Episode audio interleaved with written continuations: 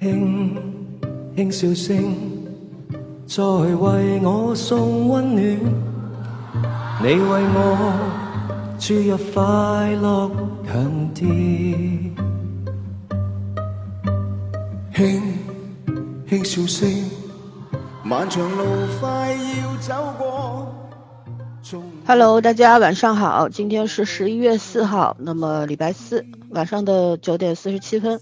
我们今天要来聊一个与综艺有关的话题，因为我们的听众呢问我们是否能够再录一期《披荆斩棘的哥哥》，我们也看完了这个上周的最后一个公演，包括今天还有一个续篇，也算是番外吧，就是好像我看了一眼标题是哥哥们约定以后的每年的聚会，还是两年一次的聚会，还没去看啊，具体讲什么不知道，但是可能下周就真的没有了。那我们为什么？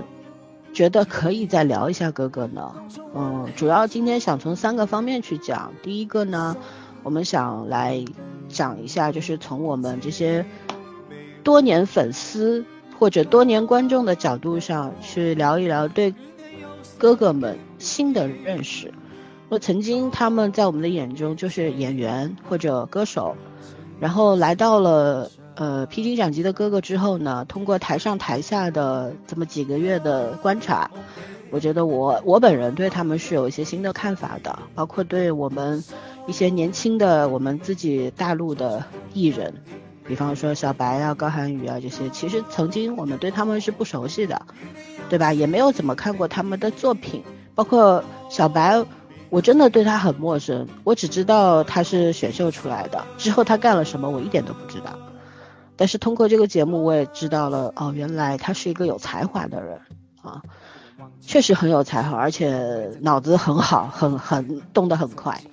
然后第二个呢，我们想聊一下这个芒果的强大的文案，可以想见，就是说他们背后肯定是有一个呃很好的文案团队在那边的，也就是说他们很注重培养这一块儿。新鲜血液的加入也好，培养这个阶梯型的人才也好，都是很重要的，都是一个平台发展的持续力嘛，对吧？然后还有就是我们最后想要聊一下，呃，就是脑袋新或者说新人的这个作用和力量，因为我们看到。最后一个舞台是小齐齐思君全程掌控的，非常稳健的台风，嗯，呃，很有个人特色，口齿也很清楚，思路也很清楚，然后从幽默感也好，然后从控制力也好，我觉得都是中上水平的，不比那些老人差。那我们也想从年轻人的角度上去讲一讲，因为我们是中年人，我们不年轻了，但是我们看到年轻人有这样的能力的时候，我们就有了一种反思。到底是我们没有重视年轻人，还是说我们挡了年轻人的路，还是说，尤其在是在影视圈、娱乐圈，呃，这些做幕后的，对吧？就是他们是不是年轻人更需要更多更好的机会呢？啊，我们在职场上其实也是一样，这这是一种来自于我们这种中年人的反思，我们也想聊一下。那基本上今天就是从这三个方面来。再讲一讲披荆斩棘的哥哥，那我们现在就开始从第一条开始说，就是尤其早儿，他是我们大湾区的忠实粉丝，对吧？那来，你来从你的角度上讲讲看，通过这档节目的观察，你对这些哥哥们有哪些新的认识呢？呃，其实说句实在话，就这档综艺，就对于我来说。对他们没什么太新的认识，因为我我认知里面的他们一直都是这个样子的。就我说的是性格性情方面的，包括对待事业上的态度，然后对待粉丝的态度，一一直都是这样，从来没有变过。所以呢，就我看这档综艺的时候，新鲜感并不强烈。当然，他们舞台呈现肯定跟以前是有很大不同的啊，在。但是，呃，有有一个问题就是。我其实对综艺不是那么感冒，就你们也知道，像选秀节目啊什么，我都很少看，对吧？咱们可能聊到综艺的时候，我才去看这档节目，相对来说没有《再见爱人》给我那么大的触动在，也是因为 我对这就这种呃，舞台类的没有兴趣了，是已经。是的，是的，就是我本身自己又不感冒，这是我的问题，对，嗯不是哥哥的问题啊。我真觉得他比咱们之前看什么浪姐啊什么已经强了非常非常多了，就舞台效果呈现上，然后哥哥们的综艺感什么的都很强。但是对于我来说，吸引力并没有那么大而已。呃，可能就是那些个比较生的面孔，我从来没有见过的人，就是新鲜感会足那么一点点。尤其是我从来不看说唱节目嘛，我对那方面的认知几乎为零，所以呢，就是看到什么狗哥呀、盖呀这些人，还挺有意思的，就比我原来，嗯、怎么说这认知上的要稍微呃不太一样，就有印象上的转变。因为以前你多多少少会受那个他们粉丝的影响，或者说是受网友不是不能叫网友，就是网络上的那些朋友们的留言评论的影响，你是肯定会有刻板印象在的。还有自媒体八卦之类是的，是的，嗯而且音乐鄙视链这个东西，你就真的没有办法，对吧？古典看不上现代，然后流行看不上摇滚，对吧？你这种东西，你你你你你你嗯，好像说唱歌手现在是在最最底层的，那所以呢，就是你受这种刻板印象的，嗯，也挺严重。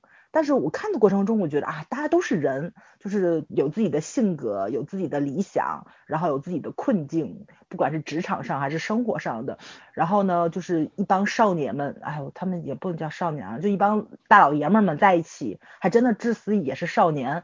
大家虽然性格上都都不太相同，但是玩到一起去的那个氛围是非常好的。我觉得是这档节目的氛围是挺是很吸引人的，对。但是你要说它，嗯、特别的打动我，让我有一个什么就是完全印象上特别大的扭转，其实没有。对，只能说就我不认识的人给了我一点点新鲜感，但是我认识的人没有什么特别大的触动。大仙儿还是那样的大仙儿，然后山鸡哥也还是那样的山鸡哥，然后一张口就兄弟啊，然后话也说不清楚啊，永远都是那个样子，连他们的老婆出来，嗯，也都是我印象中那个样子，所以对，没什么太大触动，哼，个人问题，嗯，嗯，行，圈圈，你怎么老婆出来，对，对，连他们这是老婆出来都很熟了，下一次不是姐姐，下一次直接可以出大嫂系列了。是的，是的，嗯，我倒是有一点点新的东西，因为就是如果单从人上没有太大的变化吧，因为呃，首先港台的那个艺人的这个专业性确实是，尤其是这一代艺人，嗯、专业性是很牛的，就是我觉得他们谁和谁这个排列组合，你让他就是成为一个组合的感觉，他都是可以做得到的。嗯，但是我会喜欢在哪儿？就是我第一次对这个节目改变印象是在当时林志炫和李想那个话题出来以后，就是不是说他有矛盾嘛？因为演完那个那一集之后，嗯，就是做了一个很明显的矛盾。我心想说，完了，这个本来觉得男生会比女生好一点，不要搞那么狗血，就又又出了一个这样的话题。我当时还觉得挺烦的。然后我记得之后我就隔了一两周没看，嗯、没看。后来我看网上好像评论并不是像我想象中那样，然后我就开始捡起来看了。就我发现，哎，竟然真的没有去刻意把这个事情狗血化，然后竟然还在后面啊、又专门去解释了，就是给了一个环节去解释这件事情，去呃有一个和好，算是一个和解的一个情环节吧。而且那个和解做的就是蛮可以让人比较容易接受，没有那么做作的感觉吧，就是还是挺自然的。不管这个是台本，呃，戏剧化要求呢，还是怎么样，我还是觉得，哎，这个情节其实是比芒果以前做综艺的这个思路要进步了，就是不再呃那么老套的那种套路。我觉得如果是这样子的话，其实你有时候设置一些冲突嘛，那那那那最后如果能这样，就是说让人觉得在逻辑上、感情上都可以接受的和解，我也不是说呃不允许综艺有剧本，嗯就是所有的东西你在接受一个就是逻辑上是一个完整状态，情感上是一个可以理解的状态就可以了。然后都是这个年纪的人，也都是在圈子里混了好多好多年的，你有一点小小的误会就搞得好像草木皆兵，日子过不下去。嗯，成年人都不会相信的。我们自己每天在职场活怎么样，我们心里很清楚的。没有人会因为这点小事情真的过不去，何况他们都已经是站在塔尖上的这些人了。所嗯以就是我觉得这一点是让我对这个节目和对芒果做综艺改观的，就是嗯，因为浪姐契机，对浪姐是很不满意的嘛，所以就是哥哥们在这方从这个地方开始，我觉得确实是和以前不一样，后面看下去就会发现是真的不一样。嗯，他一定是有综艺台本的，但是他这个痕迹不重，嗯，对，就是就是一个很成熟自然的一个片段。然后难道是哥哥们演技比较好吗？也并不一定，只是姐姐们的痕迹太重了而已。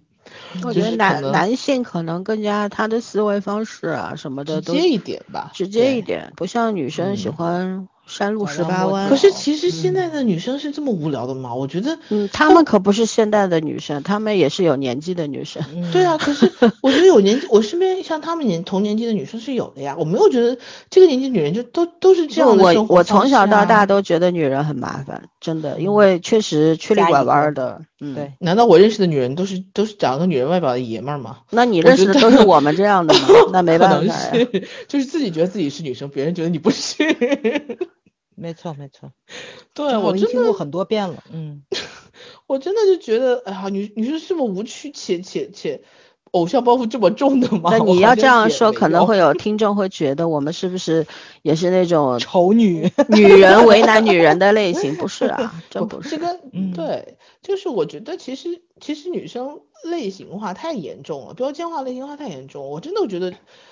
现在的女人不是这种活法。对，有的时候也许不是姐姐们她们想要呈现这样的氛围，而是节目组给他们的剧本设定，以及他们就是觉得观众就是喜欢看撕头发，嗯，扯头发、雌竞、扯头皮。对，但实际 上姐姐们或许根本就不是那样的，对吗？对，嗯，很无趣，只能说演员演技好不好，剧本也很重要嘛。嗯嗯。没了，我就觉得啊，反正是那那什么，服化道这种就不就不再单独评价了吧，因为这个在芒果是一直是特长嘛。然后确实是，嗯，对，最后的敬酒歌真的这个环节很特别啊，因为虽然就是呃真人动画啊模拟这个等会儿说类的。哦，好放在文案方。分文那部分说，好吧，嗯。好吧，其他的没有什么了，其他就是，呃，我觉得可以期待一下嫂子们了，其他没有什么。嗯，我本人对于 公演舞台其实并不是很感冒，我觉得就是他们所所有呈现的演出没有太超出我的意外，就包括可能稍微惊艳一点的，因为本来就是业务能力都很强的人，他们能做到这个程度，我丝毫不觉得惊讶，他们做不到这样，我反而会觉得。无趣，对吧？或者说他们对不对不起这份价钱，对吧？但是呢，嗯，我觉得我对他们是有改观。第一，我不像早上那么八卦，从小看八卦杂志长大的，我不关心这些。所以虽然像，比方说，我是一直，我上上次讲哥哥的时候我就说过，我知道陈小春是从怒冲锋街、怒火街头开始的，后来。才有《古惑仔》啊之类的这些电视剧啊之类的，就是他在我的印象当中是可以正可以邪的，包括他演《鹿鼎记》，我觉得除了梁朝伟，他应该是最好的韦小宝了吧？是的，对吧？嗯，后来的教主之类的，我就没法看了啊，包括 后来的张一山就更没法看了，就这种，对，珠玉在前啊，然后。对于对于陈小春，我觉得很多人叫他山鸡哥，其实我是不同意的，因为我觉得他自己可能也不会太喜欢，是的，他不喜欢这种标签就没有意义，因为他这个半辈子演过很多很多的角色，他给我印象最好的角色绝对不是《古惑仔》里的那个山鸡，对我当年看《冲锋队怒火街头》里边的胡椒，胡椒，嗯，对啊。我好像很少他演警察哎，而且是 穿制服的冲锋队的警军装警察，大家有兴趣可以去找资源看看，其实还是很帅的。他那张脸穿上军装，有一种违和的帅，对啊，他就是典型的丑帅嘛。对对，真的，但是就是很适合他。然后他在那个里面演了一个很听从、很讲规则，又很听从。怎么说指令的这么一个警官，嗯，和刘青云饰演的这位非常桀骜不驯的警官是完全两两种风格，但是他们最后成了志同道合的兄弟，嗯，很棒的一个作品。虽然就嗯，怎么说，在在陈导的整个影视的制作的过程当中，他可能不是最好的，但是是我最喜欢的。对，所以我我对陈小春的印象是这个样子的，我也不太关心他后来这些年发生过什么。你比方说，好像就是很多年前看《爸爸去哪儿》，我就觉得他是一个不太会做父亲的父亲，就是也有点野蛮粗野蛮粗暴，嗯，对孩子，对吧？他会马上道歉的。对，他是，但是他的态度还是那种野蛮粗暴的态度，很他急躁。他整个过程当中，他是在学习做一个好爸爸。没错，就是我觉得聪明的人，他是可以在任何过程当中去学习、进步、长大的。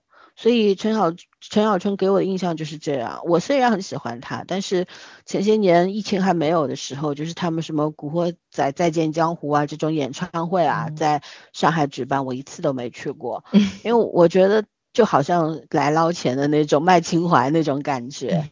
但是现在有点后悔，因为为什么呢？心态不一样了。就现在你想看到也很难。上海已经很久都没有举办过演唱会了，都去海口了。对，嗯，所以此一时彼一时。然后像对大仙什么的，我觉得我对大仙印象深的，也就是他是个演员，然后还有就是参加过那个夫妻综艺。我们是歌手出道了啦。对，但是我不关心他的歌手啊，我跟你说，我并不喜欢大仙，你知道吗？我知道啊，我知道，嗯，呃，我一直不太喜欢这种长得特别周正的人，对，仙气有 仙气的人我不太喜欢。我感觉大仙被被撅掉了，主要是周正夸过别人，你知道吗？放在一起对比很惨烈。就是我跨过了江河大海，一直是喜欢这种亦正亦邪的。有这种特性的人的很奇怪，就是没有办法。然后，但是所以说对大仙我是了解不足，我只知道是帅，他往那一一戳，对不对？就是后来那个谁，哎，言承旭说学他那个站姿，对，张 张智霖哥站在那儿就很有范儿，很有魅力，但他往那一站就很傻，对，但那个那个范儿不是谁都能学得会的，就浑然天成。呃，所以我觉得对我来说，这些哥哥都是给了我新的认知，包括对热狗。其实我是一直不喜欢说唱歌手的，因为我觉得说唱歌手就是不是说国外的不算啊，国外的我不太了解，但是就是看了那个之前那个你有 freestyle 吗？那个那个凡凡 那那个主持的那两届，就偶尔看了一下，我觉得说唱歌手的那些词儿啊什么的，嗯。真的就怎么说，画虎不成反类犬吧，就有那种就学别人西方的这种，因为对于中国人来说，说唱是个新的东西，对吧？然后对不还是有区别的，好吧？就你这个对比，人家粉丝会骂你的，不高兴的。对，就是怎么说呢？对于中国的人来，中国的网民或者说听众来说，就是他他。可能西方的东西更成熟吧，对吧？然后到了中国就有点水土不服，而且包括我觉得他们本身的，又看了一些他们那些词写的真的，嗯，不值一提吧。反而是盖的那几首改编那些歌词儿还行，就他有那种江湖气，尤其是用方言唱的。但是我对盖，因为他也出过一些八卦新闻啊什么的，哎，我 就是很感冒。对我。不感冒，但我唯独喜欢的就是欧阳靖，因为确实华人之光嘛，对吧？而且他的歌词很好啊，包括我这一这一季的哥哥，我是对热狗就有一个翻天覆地的转变那个看法。嗯，对，之前就是觉得就是 rapper，就是 不是他，我就觉得他我因为我不不了解说唱界，所以我不知道他的地位有多高。我只知道他也是个 OG 嘛，老人家嘛，对吧？就元老型的，我也不知道他到底几岁，是不是四十出头啊？就跟陈小春感觉差不多是吗？对，就觉得反正远的摸不着的，摸不着边儿的那种人，我也不关心。然后我就觉得就是那种很屌的那种样子，但是是不是有这份实力，我是打一个问号，持怀疑态度的。但是看到他在整个节目当中就变成一条小狗狗，很可爱。就是就是每次他摘掉眼镜的时候，我就明白他为什么要戴眼镜。就实在是一摘眼镜，杀伤力。对 大哥乎乎样子，感觉，对，一点都没有了，立刻嗯从从一条狼狗变成了一只小奶狗那种感嗯觉。然后小后眼睛，我看到他和卓哥，他对卓哥的那种尊重，确实是发自内心的嘛。对，就他本来就是，当小弟的感觉，对他本来就是一个，就他嗯在他那那一票里边那个圈子里他是大哥，嗯，但是他看到了更更强的人的时候，他的那种我真的很尊敬你的那种样子是有打动到我的。我嗯觉得他身上真的带了那种江湖义气的那种感觉。嗯其实这个东西已经离现代人很远了。对真的，现在的人不讲义气的，只讲 money，对吧？然后，呃，还有就是卓哥呢，我对他的印象也只停留在以前的武侠片，九门提督啊，龙，啊，什么黄飞鸿啊这类，对吧？然后也知道曾经他在香港混过，嗯，就是这样，没有了。他还是很帅的，我甚至觉得他，我以为他是香港人，以前，我后来我才知道，哦，原来他是东北人，我我真不知道。我以前最早看我，我真的是一直不太关心八卦的人，对影影迷呃影星啊什么演员之类不关心的，森宝宝后来是什么八卦都不听，真真的不知道。对我来说，就是说我是跟你们混了之后才开始关心这些的。耳濡目染了 默默感觉中了一枪，真是。嗯，总之就是说，不管是这些老的、新的吧，就是确实有很多人给了我新的印象，是也不是他们有什么变化，而是我了解的太少。开始看八卦了。呃，倒也没有看，只是不通过节目，就是能得嗯到多少是多少吧，没有刻意的去更增加什么范围之类的，没有。然后像靖哥嘛，那就不用讲了，他和娘娘可能是我最熟的呃艺人了吧，就是嗯知道的最多的，因为确实靖哥很厉害。但是对靖哥有没有新的认识？有，因为以前不知道他有这样的领导力，他的控嗯制能力好强的，因为你那些人都是副导演，怎么会没有领导呃力？这个不一样，但他是做副导演那种人，对对，你做副导演也好，做导演也好，做制片也好，和他嗯能够在这里让这些大哥们心服口服，这是嗯两回事，对对吧？嗯不一样的。一群老爷们儿好管吗？你以为？原先那两只，原先那两只二哈听他的可以理解，小那两只真的好二哈，受不了。对啊，后来加入他像小春哥啊什么的，加入他的那个组的时候，那人家也服他呀。那为什么服他呢？这才是我觉得是靖哥呈现给我的不同的那那个东西嘛，对吧？他的那个领导力，他的个人魅力是很强的。人家服他是因为他确实有这种能力在那边。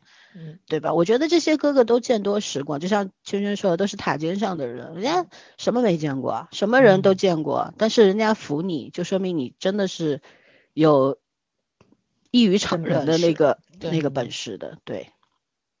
男人对吧？是打服的，男人是打说不服是打服的，是真的。对。靠嘴是不行的。对，对。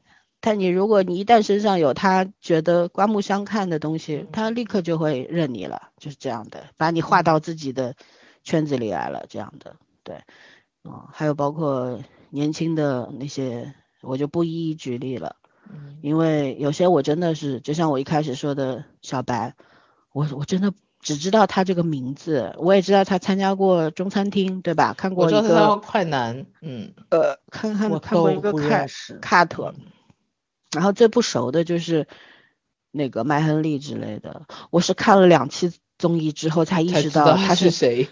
他是《红海行动》里边的那个牺牲的战士。我啊？我才想起来？是他我啊！你连不你不知道吗？我有就是那个手手指被打断的，然后后来就是那个通讯兵，后来被杀通讯兵我知道，是吗？对，但是是他吗？他，对啊，我天呐，你们俩真的是，我的天，还不如我呢。不是你现在说的这个小战士，我有他的脸，但是你说这个人他的真真名，我没有他的脸，你知道吗？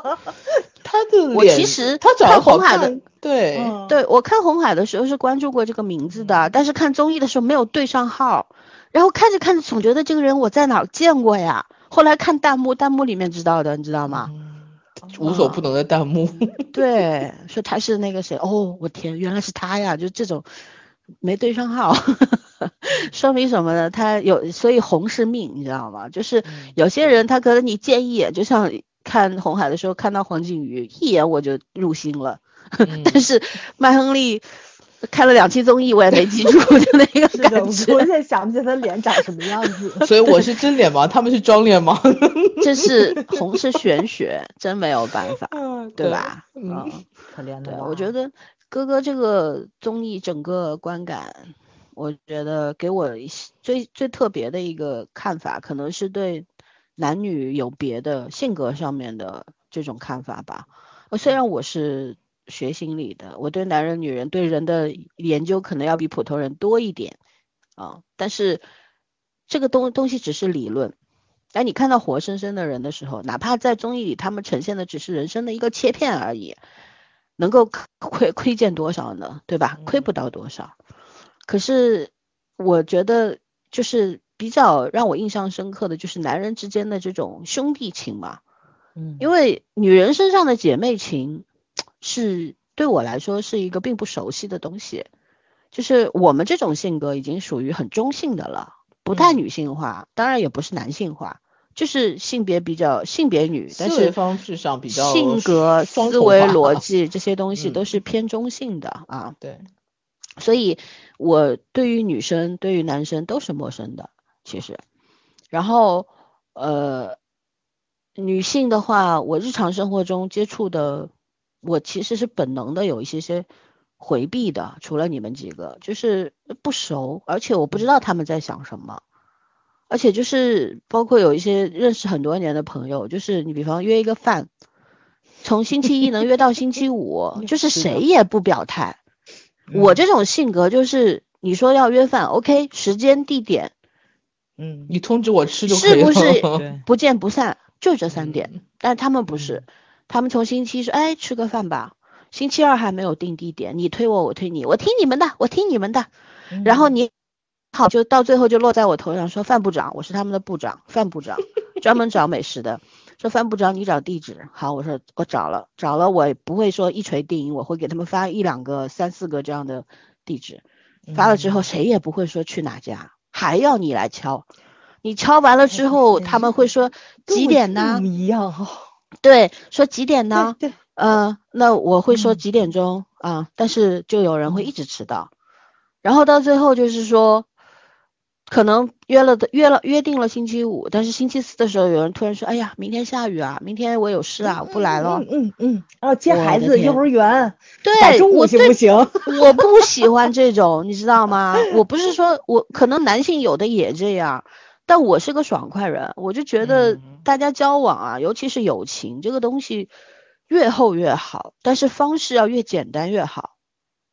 对对吧？对就吃个饭、聊个天儿，至于那么复杂吗？我不喜欢，所以我嗯不太喜欢跟女孩一起玩，对吧？然后男生呢就好一点，就是说真的，就像我生活当中有很多朋友都是男性，就是多年的友情，从高中、高中同学、大学同学，然后在国外留学的同学等等，是同事，好多都是男的跟我关系比较好，因为他们比较接受我，我也比较认可他们的态度。所以嗯，我从这个节目里面我也看到，就男人在一起好像很简单，很多事情不计较的，他们。对，就是嗯。所谓兄弟嘛，可能就像他们在敬酒歌的时候说，离开了这个节目，可能是过不了几个月，就真的很多事情过眼云烟嘛，时过境嗯迁嘛，这嗯嗯。个的人回避不了的现实问题。就像我们在聚会的时候，哎呀，可热闹了，散了也就散了，对不对？嗯也不会太放在心上，不会天天把这东西放在嘴上，但是友嗯情还在啊。下一次聚会的时候还是亲亲热热的，我觉得这才是人际交往当中的常态。你嗯对我也相信这些如水。嗯对哥哥们在一起，此时就住在一块儿的时候，天天跟住大学寝室似的，嗯特高兴，天天玩儿啊闹啊。回去之后各自回归到正常的轨迹当中之后，有些这些东西他放在心里，但是不太会再去触及了，甚至于见面说不定也没有当时的那份热闹、那份亲近了，对吧？这个是人之常情，这个避免不了。但是他们在一起的那份简单，呃，是有触动到我的，我也是我喜欢的。对我就像全全说，姐姐们好像更那种剧本感更严重一点。我觉得其实姐姐们也不至于是节目呈现出来的那种状态吧，就是就是有刻意的那种剪辑制造的那种啊撕逼感，因为后期是可以捏造出很多 各种各样的情节的，对对，现场也可以调整嘛，对吧？啊，所以我希望以后如果有第三，明年肯定因为这两是两个大的品牌了嘛，哥哥姐姐明年肯定都会有。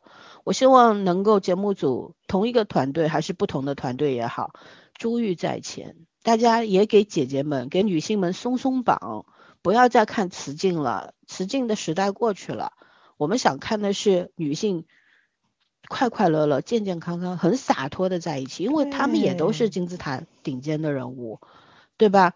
她们也不需要靠这种在节目里边撕逼来为自己争一席之地了，江湖地位放在那儿。让他们自由发展，不要在节目里面给他们啊扣上各种各样的标签，没有必要，对吧？对，我一直很喜欢宁静说，我我我我还要在节目里再介绍自己，我这么多年戏不是白演了？是啊，对啊，所以嗯，这个我们观众也对女性要宽容一点啊，不要嘴上老是说女性要。民主啊，要自由，要自强啊！但是不要给他们加砝码，给他们加上翅膀就可以了，对吧？这是不是说光节目组或者光艺人自己要去做的？我觉得这也是观众的功课和责任。对，我们要共同的往那个目目标去推进嘛。我每一次往前推一点，总是会有变化的，就像呃怎么说蝴蝶效应一样，对吧？所以。就芒果台既然把把哥哥做成功了，那希望下一明年的哥哥和姐姐们能够更上一层楼，让我们刮目相看，对吧？不要吃老本。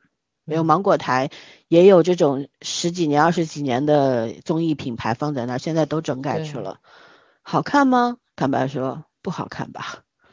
到了时代的一个风口浪尖，需要急流勇退了。是，嗯，对。OK，那关于这个节目的差不多，就对哥哥们的这个对节目的一些感想，我们就聊到这。我们来聊聊芒果的文案，因为非常精彩的敬酒歌真的有惊艳到我。然后早儿来，你说说。呃，文案确实是不错，我因为我看的过程中我挺感动的，因为他写的那些话其实并不只是仅仅在说舞台上的这帮哥哥们，嗯，我觉着和。也可以说是送给所有在观看这档节目的人，因为他们的那种怎么说，对于人生的一些个感悟，或者说是就是你的一些个在理性层面上的一些个思考，就这些东西大家都会面临到，你在生活中、工作中避无可避。我觉得这可能就是 成长的代价吧。你从一个孩子，就别人帮你背负的东西，变成你自己要去面临的这些问题的时候，你可能。都会有这方面的一些个困扰，你能说所有的就是说呃人生的问题都是坏的吗？我觉得其实不是的，就当然也是现在成熟了会这么想，但是青春期或者说你比较小的时候，你就会觉得为什么我这么惨，凭什么这些事情都会让我遇到，对吧？你你可能也会有很多的就是愤怒啊、彷徨啊、迷茫啊都会去有，但是嗯，慢慢的经历的多了的时候，你就会发现所有的东西都变成你人生的养分。去让你一步一步往前走，这也是这个节目请了这么多披荆斩棘的哥哥。就是大家虽然在开玩笑说嘛，你请了一帮这帮已经完全躺赢的人，对吧？就通俗意义上的躺赢，就他们现在已经功成名就，什么都有了，他们还有什么可披荆斩棘的呢？但是他们的人生都是披荆斩棘走到这一步的，确实是。对吧？就大家现在觉着张智霖跟袁咏仪是神仙眷侣，但是他们两个人出来的时候是女强男弱呀。然后靖哥跟蔡少芬也是，是在被所有人不看好的情况之下走到这一步的。靖哥还拿了影帝，呃，男配的影帝吧，不是那么值钱，但是那也是个影帝呀，但是对他。怎么说？作为演员的一个特别大的一个肯定，他上了这个舞台，还在台上说的是吗？片酬不是问题，只要有好的剧本找我，我就去拍。他想把功夫片还是带到世界上去，为什么？因为他是从好莱坞回来的，他在好莱坞做过武术指导，做过武术导演，做过武武术替身，他知道，就是说这个东西，你从国内走到国外，从国外又走回了国内，这个有多么多么的艰辛。咱们咱们国家的功夫片就就是名片，但是现在已经就完全就不能叫没落吧，反正就是低潮期，就是没落了，后继无人了呀。是吴京之后还有谁呀？嗯，释小龙什么的，但是没有没有名气呀。对啊，对对，就这个问题你一提下就很伤感。但是你如果去 B 站搜一搜，咱们每年的那个武术大会或者武术比赛什么的那一个弹幕，你会看到就是。热爱武术的这些个粉丝非常多，大家已经从功夫片里面找不到了，就去去那个赛场上去找啊，这个人去年参加过什么，或这个人上一届拿了什么奖，就就是那种热情，你看的时候就也有一点点心酸，就没有办法，就真正有功夫的人 就 还是那个样子，没有一个特别好的平台给他们去展现。然后这帮哥哥们其实就就是也代表了一种，我觉得算是力量吧。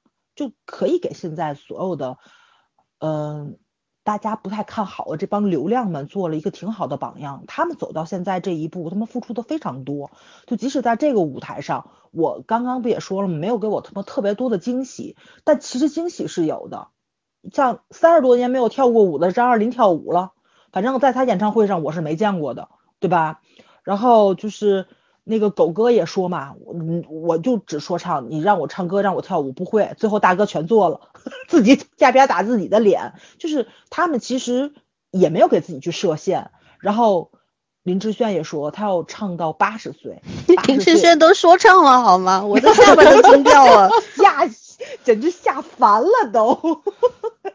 林教授，你就会看到这帮这帮哥哥们也是在吸取年轻人喜欢的东西，他们想在这个舞台上待的再久一点，然后能能把他们有的东西传达出去，就是这个传承怎么来的？就是说我们把前辈的东西拿到自己这里去，然后再去把自己的东西传给下一代。就新鲜玩意儿肯定是层出不穷的，就包括这说唱也是，以前没接触过，然后你现在就是突然在国内火起来了，起源是什么呀什么的，大家你都得搞明白，不能说这个东西火了你就一蜂一窝蜂的扎进去，它到底是什么不知道？为什么欧阳靖让人尊敬呢？就是因为。他就是把这种文化，他可能玩的会比较透那么一点点，而且这个人不是，他是在美国赢赢了很多，他们因为那是美国黑人来自于这个贫民区的音乐嘛，音乐形式嘛，是的，但是他作为一个华人，然后在那边，对吧？就是那个赢了赢了大是赢了之后，他从来不说我是美国人，他每次都说我是中国人，所以这才是他值得尊敬的地方啊。然后我们在节目里也看到欧阳靖的。就随和嘛，快乐嘛，嗯，对吧？他是发自内心的那种随和和快乐，这是大智慧，好吧？对对，嗯，就包括大仙儿也说是我不争，他确实是不争，他这么多年了他都不争。然后包括采访节目只要人特别多的时候，每个人都在输出观点的时候，他绝对是那个闭嘴的，是那个吃零食的人。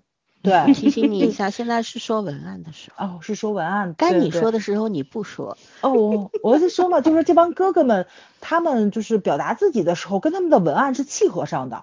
就是为什么看那个文案很感动，那个文案真的是为他们每一个人量身定做的。嗯，写的是他们每一个人的心声。我觉着啊，也有可能是文案写完了之后，哥哥们去把关了。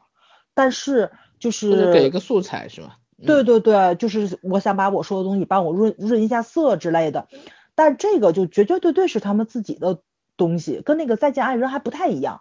再见爱人可能是有一些个编导的理解加在里面去对爱情、对婚姻的一些个感悟，但这个不是，这个你能感觉出来很真诚，在可能他的那个文案就就是大家商量着写的，嗯，是的，是的，很文学，但是口语上表达出来真的是每一个哥哥自己的性格特点，跟他们的人生智慧、他们的生活感悟，然后他们对待自己工作上的一个怎么说叫什么事事业观。就特别契合，所以这个就让我挺感动的。我觉得就是，呃，他们用心去做了，他们去了解了每一个哥哥，而不是说很敷衍的，就是只为了圈粉丝的钱，然后走个流量什么的，还真不是。这跟以前的节目是不太一样的地方。所以就是说，你这个态度是是是表达出来的，是让我觉得你很有诚意的。这个是芒果台给我最大的一个惊喜。呃哦，也也不算最大，因为之前再见爱人的已已经给已经给已经给已经给过我惊喜了。对啊，不能太着急说话，现在有有点结巴。嗯，我知道年纪大了容易咬舌头。是的，晚上没吃晚上没吃肉是吗？啊，OK，结束。嗯，说完了，反正文案很优秀。嗯，对，总评总算找对路了。对。我觉得他他们文案换人了，就是跟以前不太一样。他们现在不是文章换人，他们制作人换了，制作人生就是变了这波年轻人嘛。对，嗯，怪不得。嗯，那我说，嗯，说说说完了。嗯，呃，文案其实在这个时代会写文案是很沾光的一件事情。就是咱举个不恰当，也其实也不是不恰当，是很现实的例子。你看很多。呃，不管是有一些品产品，它其实大很，现在很多产品都代工嘛，最后卖的无无非都是那个营销手段，营销手段现在很直观的就是文案，就文案会有很大的煽动性，就这个时代的年轻人喜欢那种片段化的东西。他很难去长篇大论的去去去，就一行字要抓住我的眼球。嗯，对，就是要么能博眼球，要么能打动你，就是这样的感觉。它不需要逻辑，它就需要那个当下的感觉。所以有很多产品的成功其实都是文案的成功，包括我觉得像《披荆斩棘的哥哥》，严格意义上来说，它也是芒果的一个产品嘛。那这个文案的成功就是说这一代编导，嗯，他们找找对了，找对路了。而且就像我刚刚同意早说的。嗯，这个文案有一个就是哥哥这个节目的文案有个最大的好处是它最最大程度就是最后这个敬酒歌是最大程度的，我觉得是去了人设化，也就是说他其实表达出来的更接近他本人的，呃内心的深处的这个人，或者是在节目里面呈现出来的，他以为是他们认为最靠近真实的自己，并不像他们以前唱的歌或者以前演的角色，因为要掺杂别人的。呃，赋予的一些这个内容或者是怎么样的，就是总归不是自己完完全全的自己吧。就像尹正说，他做了四个月的自己，嗯，我觉得这个就是不管是是真实的，还是要有一些效果的。但是我觉得起码打动到能打动到观众，就是已经很成功了。嗯，然后而且他这个设计设计的很好，黑白舞台嘛，黑白舞台其实呃。就是相对把男性化这个视角更突出了，因为简单简单到极致，就是反而最纯粹，你就完全是靠感情去拉动你自己的这个，你看的时候这种体验了，所以印象会特别深刻。也就是说，我觉得这个编导真的很懂，就是怎么去触发，因为这个节目我相信一定是女性观众多。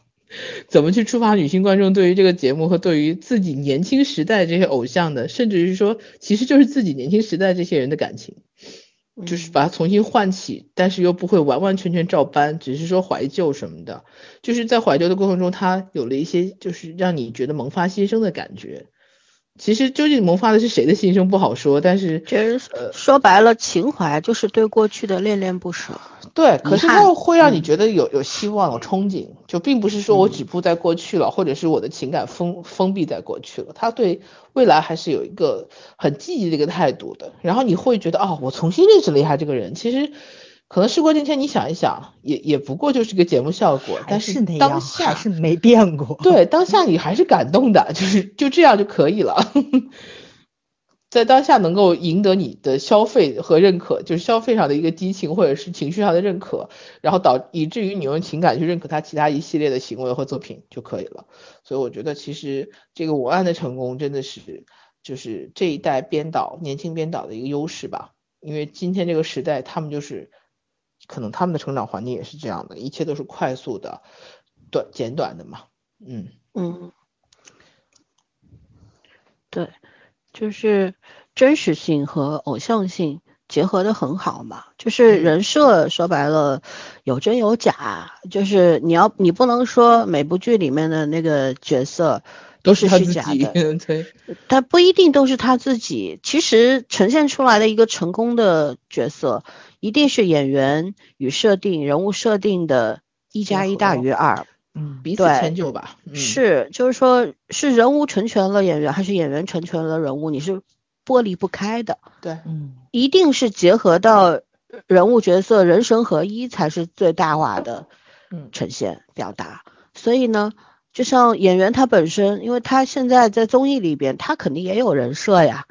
这个人设是什么呢？就是过去几十年留给观众的那个印象，但你要去打破是需要勇气的，对不对？就像陈真说的特别好，就是最后的敬酒歌是把过去的那个人设啊，它不是完全扯掉了，而是还原了，还原了他更接近真实的自己的那个样子。嗯嗯，在过去他可能演过很多很多的角色，我想说举个例子，黄贯中吧。其实有一度一段时间，我对黄贯中，就像我小时候喜欢 Beyond 的时候，他们我都喜欢，但嗯是，嗯，家居那个意外之后，在以后，对，不在嗯。之后，其实黄贯中有很长一段时间他会站出来，他们三个人还会去唱 Beyond 的歌、开演唱会什么的。当时社会上的评论对他们是不不善的，就是说他们是出来圈钱啊、卖情怀嗯。啊等等啊。可是阿 Paul 他是一个什么样的人？就是那时候我也是会年轻嘛，也会受那些外界的说法的影响，嗯对，形成一种干扰，然后不太愿意去了解他。就这这些年嘛，因为我也学玩吉他嘛，就是也喜欢弹吉他，学过那么几年，然后也也很喜欢电吉他，所以呢，就开始去慢慢了解这些我们自己的本土的或者是港台的一些高手，然后就就开始逐渐逐渐的就很喜欢阿婆。再说我也很喜欢朱茵。对吧？嗯对于朱茵会嫁给黄贯中，我当然要了解一下了，是什么样的男人让我们的小仙女下凡了呢？哦，就难得森森会有八卦的心情。港圈儿 真是一个圈，所有的人几乎都认识。对啊，所以就就种种渠道嘛，但是那些了解其实也只是很表面的，对吧？只是我一些报道去了解。对，因为嗯但是有没有亲眼看过？因为黄贯中应该是几乎很少会出现在综艺里，尤其嗯，大陆综艺应该是第一次吧。对之，前歌手来唱过嗯两首歌，但是你也没场秀一下。对你也没有看见他到底呈现过什么。但是在这个综艺里面，你看他很可爱啊，一个五十嗯多岁的人很可爱，有自己的坚持。像对对，然后那个状态就是他开始弹吉他的时候，我的天，就就像神一样的那种感觉，闪闪发光，就那种感觉啊。所以就是，所以他后来呃，敬酒歌他是第一个出来的吧，对吧？没没记错的话，是他第一个吧？嗯，嗯，然后他讲，我我记不清了啊，回头我再看一遍。反正他那段我是印象特别深的。他应该是唱歌之前哦，不是，是陈小春第一一个，陈小春第一个，对后来后来个，他出来的。是收尾，就是他是最后一个说话，嗯，说完之后唱的歌。嗯，对，所以就是他讲的那些东西，就让我突然对这个人就有一种打开的视角。就过去种种，就是比方说朱茵为什么会嫁给他，他到到底有什么样的魅力？为什么他那么热爱音乐，那么今每每每年能写那么多的歌？为什么吉他玩的那么好？嗯你突然通过那那一段文案、那段台词，文案是死的，嗯，文字是死的，可是从他嘴里说出来的时候就活了，嗯对？吧？就栩栩如生了。嗯，我突然就有了答案，你知道吗？就以嗯前种种的疑问、好奇都有了答案，就突然明白了他为什么那么的执着。他那些年出来唱歌，当然为了挣钱了，嗯可是他更多的应该是思念吧，那是他的亲人，那也是他们过去那个最辉煌的时代，不对一去不不不复回了，就是那种感觉。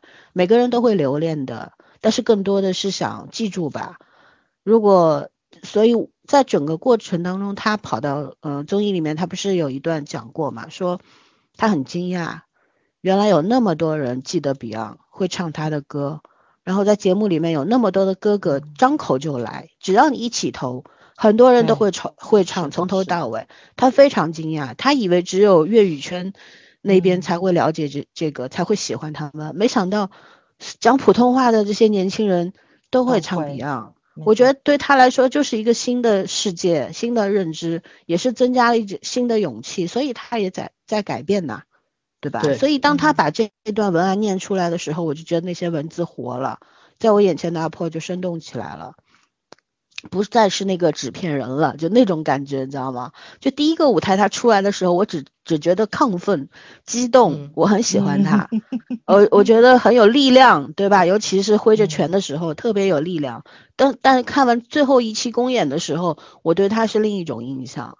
我觉得这就这又是一种人与文字一加一大于二的那种结合，很神。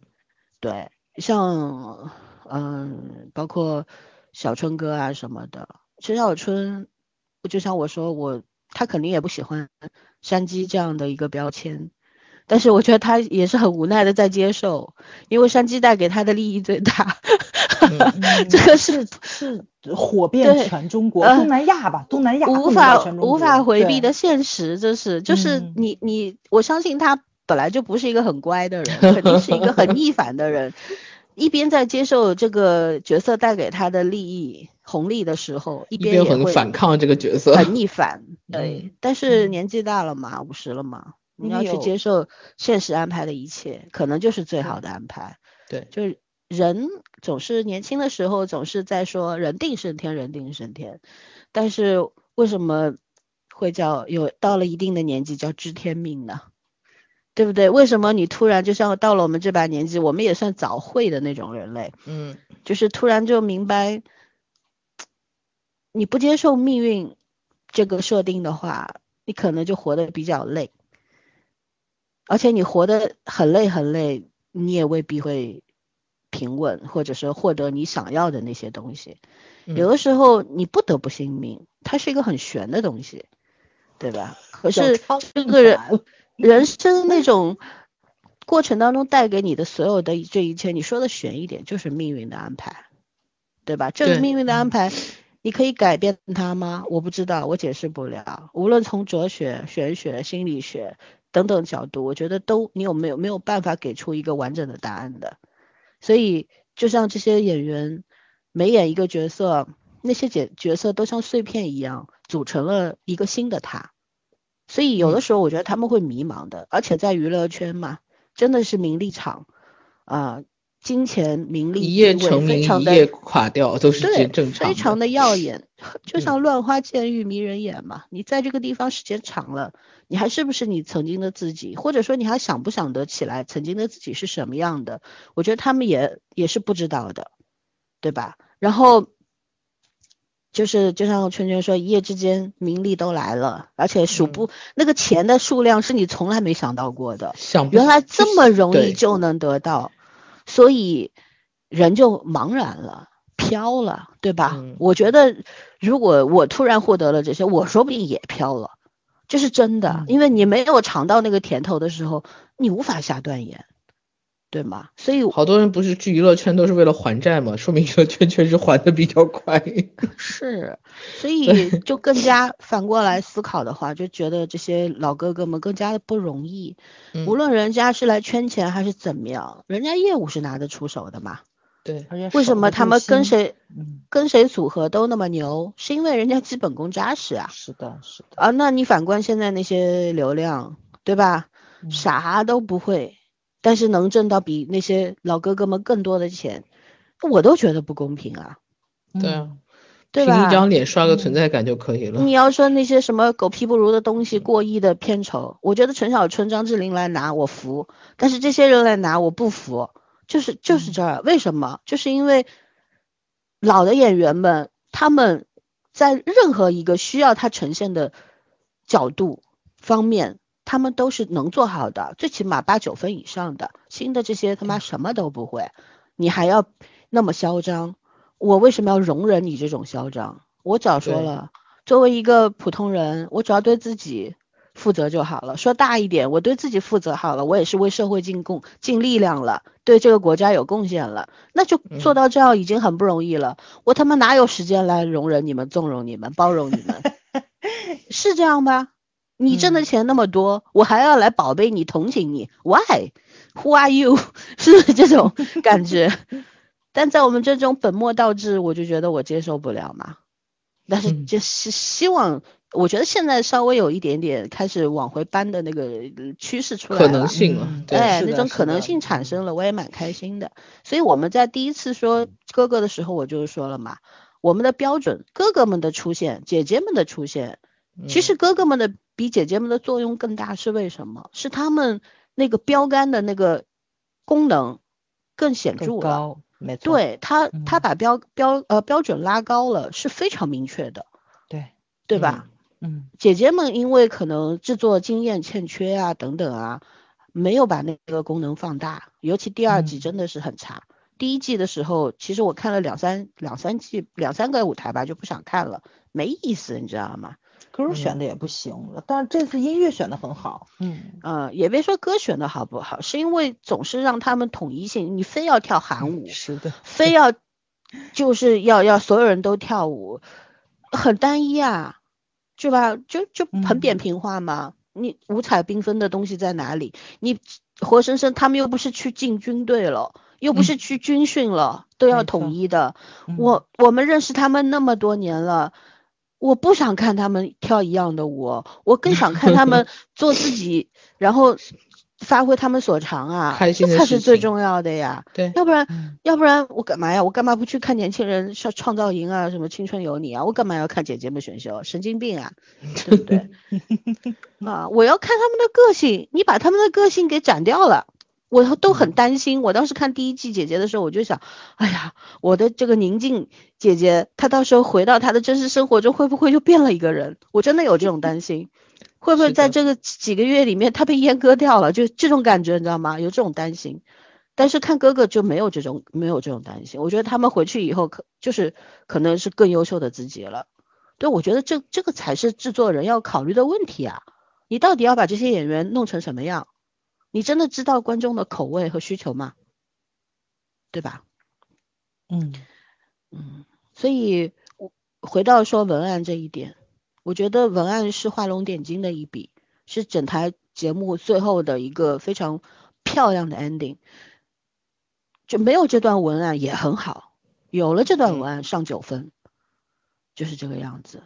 对，然后呃还蛮开心看到最后一期的时候，就是那些淘汰的哥哥们回来了嘛，也有自己表演的舞台，我也看到了我喜欢的刘端端，我很满足。嗯，嗯，对我很喜欢他，我觉得刘端端应该火呀，身材比例好好啊，一米八十四，然后腿好长，腰很细，长得也不差，他长得很中性嘛，吧，他像是，嗯对他很没有，他是学好像学声乐的，唱唱歌哦。可好了，对，然后嗯，就是扮相什么的，演技也很好，《庆余年》里面我就记住他了，真的，啊我就觉得嗯他该火，实力派，对。嗯然后看到他被淘汰，我其实还挺难过的。但是我觉得这个东西演员坦然接受就好了，反呃观众没必要伤这个心，是不是？没错，规则而已，嗯，他们回去说不定就是合同上写好的，我这个要进嗯组了，我得回，我得走，不走那边合同要违约了。没错没错，嗯就互相捧个场，说实话，所以就是，其实有的时候你看，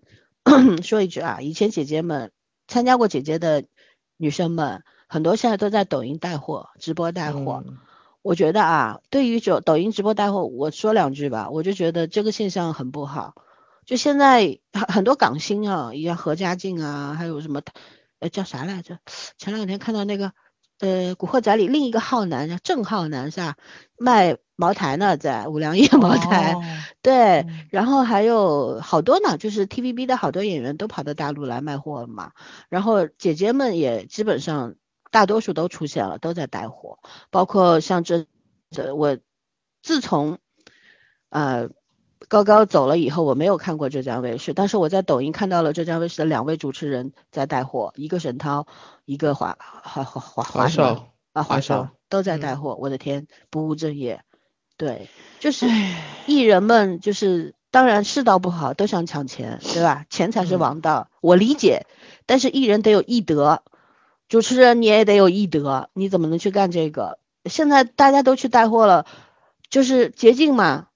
不想披荆斩棘了呀，不想好好拍戏了呀。贾乃亮他妈三天两头在卖货，还有那个飞轮海的那个叫啥来着？陈亦儒，嗯嗯，我天，还有王祖蓝，啊，好吧，看到这么多艺人在带货的时候，我心里好难过，也也觉得他们很可怜，也很可耻。看抖音，我借着你的话讲一句哦，我现在很，我现在已经开始不喜欢看抖音了，就是一半人呢在把自己变成知识博主，讲一些似是而非的知识，然后带货，然后卖知识，另外一都是为了带货，对，另外一半人呢，就公而言之，恨不得把自己的人生标上三个字广告位，对，就是所有东西都可以拿来竞价。都给了都都给自己打上了标价，对，把自己当明码成了商品。就恨不得自己人这辈子就是广哪里都是都是广告位，然后身上贴个牌子叫明码标价。然后还卖假酒啊，还有一些化妆品，比方说一直护肤的女生们，早儿肯定不知道，大家都知道粉水不是个好东西，对吧？对很多人的皮肤是有影响，但是很多人带货的时候把这个东西说的神乎其神，就是那些朋友他我同事他爸还还要求他帮他买一瓶，说用了很好。就是怎么说呢？我觉得就是拿你们前半生积攒的知名度在换嗯钱，对，哇，这件事情好 low 啊，你知道吗？就这嗯种感觉，我觉得做演员真的是需要一些节操的呀。我当然钱真的是很重要，我我知道，我也理解。可是你们前半生学的那一身本事，就是为了到直播间能来干这个吗？我对真的觉得这么下嗯去，有一天如果就是技术足够发达的话，那种三维动画模拟的人物逼真程度和和这个模拟的能力都达到程度的话，就不需要任何演员了。首先，三维动画的这些人呢，没有没有这种所谓道德的问题。嗯然后其次呢，他们的微表情比你们打过针的微表情生动多了。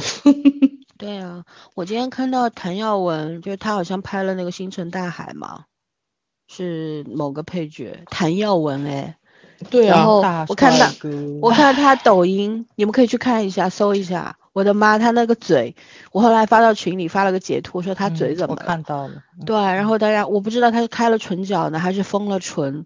总之，我觉得那不是我认识的谭耀文了。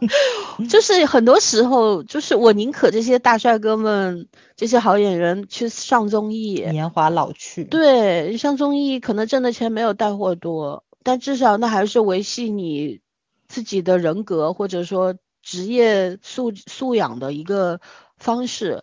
但当你走进直播抖音直播间的时候，我觉得完全就是放弃自己了吧，也是对过去的嗯自己的那种抹杀。我好难过，真的看到这些人的时候，但现在大势所趋。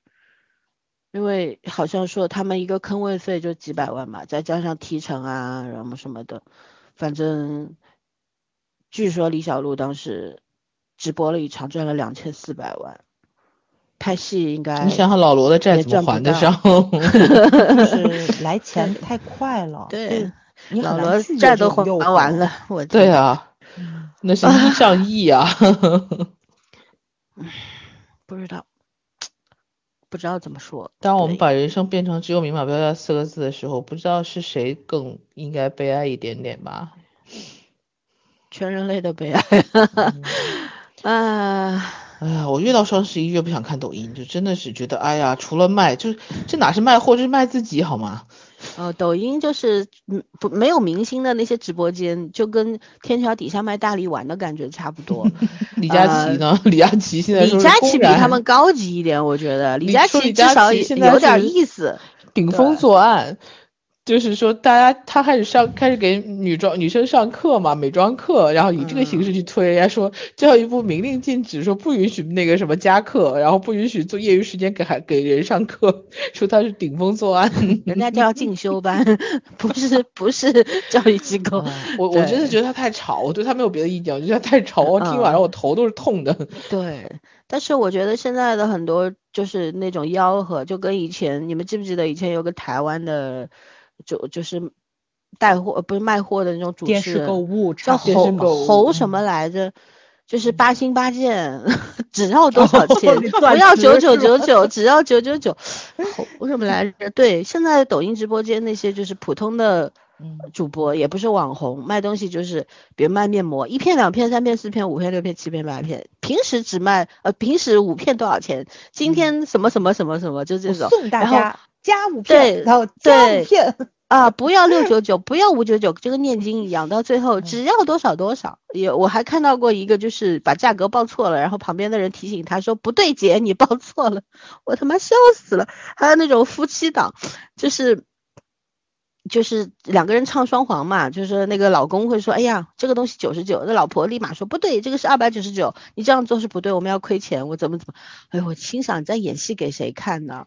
其实这剧本用了好几年了。对这公说的这个，就在就在我那个工作这个氛围上，就叫做立拍型，就是因为很多家长过来咨询的时候嘛，就你得先破冰，对吧？你去了解情况，然后呢，之后你就就你知道他意图走到你这间屋子里面来了，他肯定是有他肯他肯定是有需求的。你今天放过他走了，你就是把他放到别人店里去了。因为很多的时候就是现在培训机构这种价格战打的非常多嘛，送你九块九的课十节，或者是给孩子提供一堆东西。我们学校就奇怪在这儿，我们从来不打价格战，我们说收多少钱就多少钱，而且我们从来也不送东西。所以我每次焦头烂额，就是家长每次来都会问我一东西，你们送这个吗？然后老老带新，你们有没有红包返现呐什么的？就很多这种问题，就证明外面的就都是这个样子，所以就立拍型，到那先把你拍懵。就老三说这种话术，全全部都有，你去网上搜都有。他真的就是从头到尾就跟诈骗是是完全一样的。嗯，他是把你说懵了之后，把你拍在这里掏钱，等你付了账出去之后，你就明白过来了，哎，我为什么把这账付了？但是你已经把钱付了，对啊要想要就不那么容易了。所以这种虽然它是一种销售模式，但是不觉得这种东西泛滥之后，就整个社会的文明素质是倒退的嘛？对吗？我们花了那么那么多年，努力的往前走了一小步，然后就这几年突然就往后退了一大步，不不论不论是外部环境还是个体的因素等等等等吧，总之就是没办法。我为什么我们今天突然不是说突然，是特地要把这个文案拉拉出来说，就是觉得人呢都是有人设的，包括我们普通人，对吧？甚至有一些要把自己偶像化，可是呢，我们是不能缺乏真实性的。像这种文案之所以能打动人，它可能放在写在纸上的时候，你仅仅是觉得哦写的不错，但是由这些艺人讲出来的时候，因为他结合到了自己的人生，而这些人生是你熟知的，你了解到的，对吧？无论它真还是假，总之你是了解的，所以两两下结合之后，它的优势就出来了。那文学性、真实性都存在了。那我们其实需要的就是这个啊，你骗我也好，对吧？大骗小骗都可以啊，你骗我也好，你只要让我一时一时间说服我也好，还是长时间让我相信也好，我觉得这些东西不重要。为什么呢？本身艺人的存在并不是让你学会什么人生意义的。嗯，对于观众来说，艺人的存在就是娱乐，一种娱乐，然后一种投射，有有有的时候是一种感情寄托，就这样，对不对？对于他们来说是一种职业，但不是他人生的全部。是的，所以他演你看就好了，他疯也好，你魔也好，总之真真假假，真真假假就是这个样子，而不是说你你不要太当真，觉得他所有呈现出来的一切都是真的。所以就是他骗你，你信了就可以了。有的时候是观众骗艺人，我爱你，我爱你，但是爱个屁呀、有什么好爱的？说到这个，我还想歪一句，就是最近不是就是。很很讨人厌的这种，不管是网络上还是直播间里，都是家人们、宝宝们、美眉们，我就觉得就是呃，就是动不动就是亲亲爱的，就是从淘宝那种客服正经说个话吗？对，还有最近就是咱就是说，对吧？就这个东西，我听得我耳朵起茧子了，我都要。我就觉得呀，大白话就是普通人的对话方式而已。你要整天呃遣词造句的也挺累的，你也得考虑对方听不听得懂，对吧？我觉得通俗的？对 通俗的表达是正常化的，但现在这个是通俗的表达吗？这是庸俗的表达好吗？然后就是还有就是情感，就像我我从来没有照过枣儿和圈圈亲爱的，我觉得我们会说我们是姐妹是好朋友，但是嗯绝对不会说什么爱不爱的，友情放在那儿不是需要用嘴来夸赞的，或者说一定要用语言去维系的，而是真情实感在那里，它就在那里。对不对？然后你动不动就叫一个不认识的人宝宝，呃妹妹，什么亲爱的，然后动不动就是呃什么家人们，动不动就是爱，爱是很很严肃的一件事情，是可以随便说出口的吗？对，然后什么叫家人们？整个全网络几亿网民都是你家人？我我不我听不懂，不喜欢。我觉得这个东西养成习惯特别不好。就嗯是我曾经有一个群，嗯，也不是很熟，但是你要说不认识吧，也不是。对，就大家还聊，后来就有人发红包嘛，就抢红包。因为你要说特别不熟了，我就不抢了。然后你熟你你又认识，然后就抢了。抢完红包之后，就习惯性的说了一句谢谢爸爸。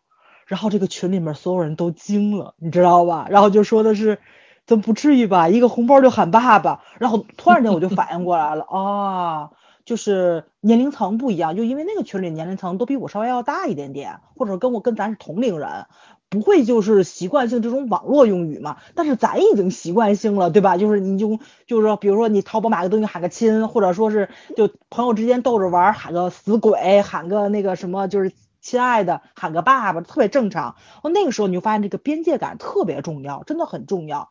就是我不喊爸爸的，呃，不是，你就开玩笑地我会喊说一句，对，就是我我就是开玩笑的说了一句，我知道，但是开玩笑，对我都我我不是很喜欢这个称呼，说实话。是啊，然后但你你经常说马爸爸什么的，我不是说啊马爸爸爸这个词儿怎么怎么嗯怎么样啊，也不是抨击在网上嗯经常喊爸爸的人怎么怎么样，我只是说我碰上了这种事情，那个尴尬程度非常的尴尬，因为你要是不认识，嗯我退个群也无所谓，但你又不认识。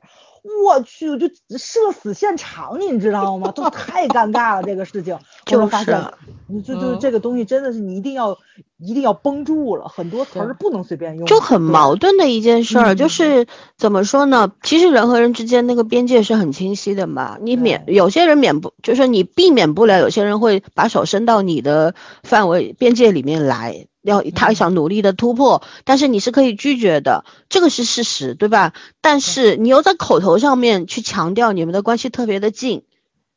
我我觉得这个是很违很违背人性的东西，就是嗯谁发明创造了这些东西？呃就我们说的 通俗话也好，口语化也好，它不是这个样子的，对吗？口语化和书面化是两件事，但是口语化和庸俗化、通俗不一样，不是一个概念。就我觉得就是，是嗯。嗯，以前的时候就是前段我们还吐槽过那个什么什么滴滴滴滴 Y Y D S 什么鬼东西，嗯。就觉得这个是年轻人故意设了一条屏障，隔绝了我们这些这个老老年人、中老年人。他们主要是形成了自己的一个安全的区域嘛，就是你们不要进来，嗯你们不要进来，对。对，就是这就是很明显的释放了一种信号。这个与现在所谓的什么家人啦、宝宝啦、妹妹啦这种东西是两件事情啊。这个嗯现在的这他们他们这一套东西其实是故意在很假模假样的跟你拉近距离，他所有的一切都是为了把从你把你的钱从从你的钱包里拿走，然后是不是唯一的目的就是这个啊？就是让你下单啊。然后在网络上面，比方说动不动就是家人们，哎呦，尤其看看电视剧啊，呃，前两天看只是结婚的关系，弹幕里面家人们，我真是太开心啦！我心想他妈弹幕里那么多人，谁是你家人？怎么就家人们了？但是就有有人会回应，就是哎呀什么什么姐妹怎么样怎么样，我觉得素不相识的，不要拉这个近乎了吧？我觉得这个是我算是正常人的想法吧。对对吧？但有些人就很喜欢这样子，然后最近就流行就是，咱就是说，就这四个字起头的啊，咱就是说这是一个什么什么，我天，你好好说话会死吗？就这种感觉。啊天呐，我好泛滥，就网络用语真的越来越嗯差劲了。是的，是的，就千万不要养养成习惯，特别可怕这件事。啊，曾经就嗯是这种四个字缩写，就是不是不是拼音缩写啊，是那个叫什么？哎呀，那那那前些年流行的就是什么？就是看破不说破那句叫什么来着？看破不说破，不是就是就是成语四个字的那种，不是不是成语，就是什么的啊，对对对对对对，嗯就这种东西，我就觉得我已经很难接受了。嗯然后现前段时间的这个拼音缩写，然后现在又搞出了这种很恶心的口语化，呃，哈，所以文文学的重要性啊，有文化呀，得对吧？我们现在太缺乏文化了 对没，文化，没有文化，你才会说出来这些狗屁不如的东西啊！你但凡嗯读过点书，或者肚子里有点墨水，你也不至于这么说话呀。对，唉，他一点都不可爱，也不亲切，对不对？哦，吐槽到这儿，不能吐了情感本来是为了一种情感绑架，现在变得整体称呼低俗化。是唉，老恶心了。我都害怕自己哪天突然管着我们的亲呃那个叫什么听众说宝宝们，开头宝宝们晚上好，没有恶心到今天几月几号？没有恶心到别人，先恶心到自己。对，我觉得 如果我变成那样的话，我再也不出来见人了，我也不做不做主播了，不讲节目了，我觉得自己太丢份儿了，就那种我要去看心理医生。是。好吧，然后我很害怕，真的害怕，我怕被这个污污染了，你知道吗？红化，对，对其实挺容易的。你看，我就已经养成习就是惯了，很容易，因为你在那个就是说这种这种社交软件时代，你是很容易就开始用这种这种语言去表达问题的。嗯，嗯，嗯，不行，我要维持自己的 style，嗯，是的，严肃文学，严肃文学。我是高雅的人，OK，那我们就后面再聊第三单元吧，我们来聊聊这个新人的力量，因为呃还是那句话，小齐给了我们信心，不是说惊喜，而是信心。因为我们也知道湖南它有两座大山，呃，对，何老师红和红楼梦门口守门的两个石狮子。对，何炅老师和王涵老师，他们当然很厉害了，主持过无数的大型的晚会啊什么的，跨年啊什么，基本上都是他们这帮人，对吧？但是是不不是他们不好，他们有他们很强的优势，能够这样成为中流砥柱、大浪淘沙走过来的，对吧？那都是有本事的人。我们不是说他们不行啊，而是说，就说你比方说我们这台节目，快乐大本营还是天天向上，其实都固化了，它那个形式已经固化了，所以他们现在开始整改。然后像天天向上主持人走了一波又一波，听说王一博也要退出了。因为没有主持人证，这个没有办法。对他的一个是这个原因，他一直是嘉宾嘛，在那个名嗯单上面，他其可以一直做嘉宾下去。但是我觉得，就是节目如果没有什么新意的话，对，没有新嗯意的话，其实对于年轻人是一种伤害嘛，对吧？然后你像《快乐大本营》，我很多很多年不看了，就是偶尔会去看，是因为我喜欢的明星去了，比方说嗯黄景瑜去了，我是去看他出丑的，从凳子上摔下去啊，什么跑跑步撞地上跌地上了呀，每次运动的时候，对，都 神经头撞到短一截的感觉。是，然后去看他跳舞，跳的很难看呐、我我就是冲这个去的，看完了也就看完了，也不当回事儿。但是其他的我不感兴趣的演员去我都不看，因为但是后来我们都知道，《快乐大本营》它就变成了就是就像一种展现舞台吧。但凡你现在还有点知名度，你是可以去的。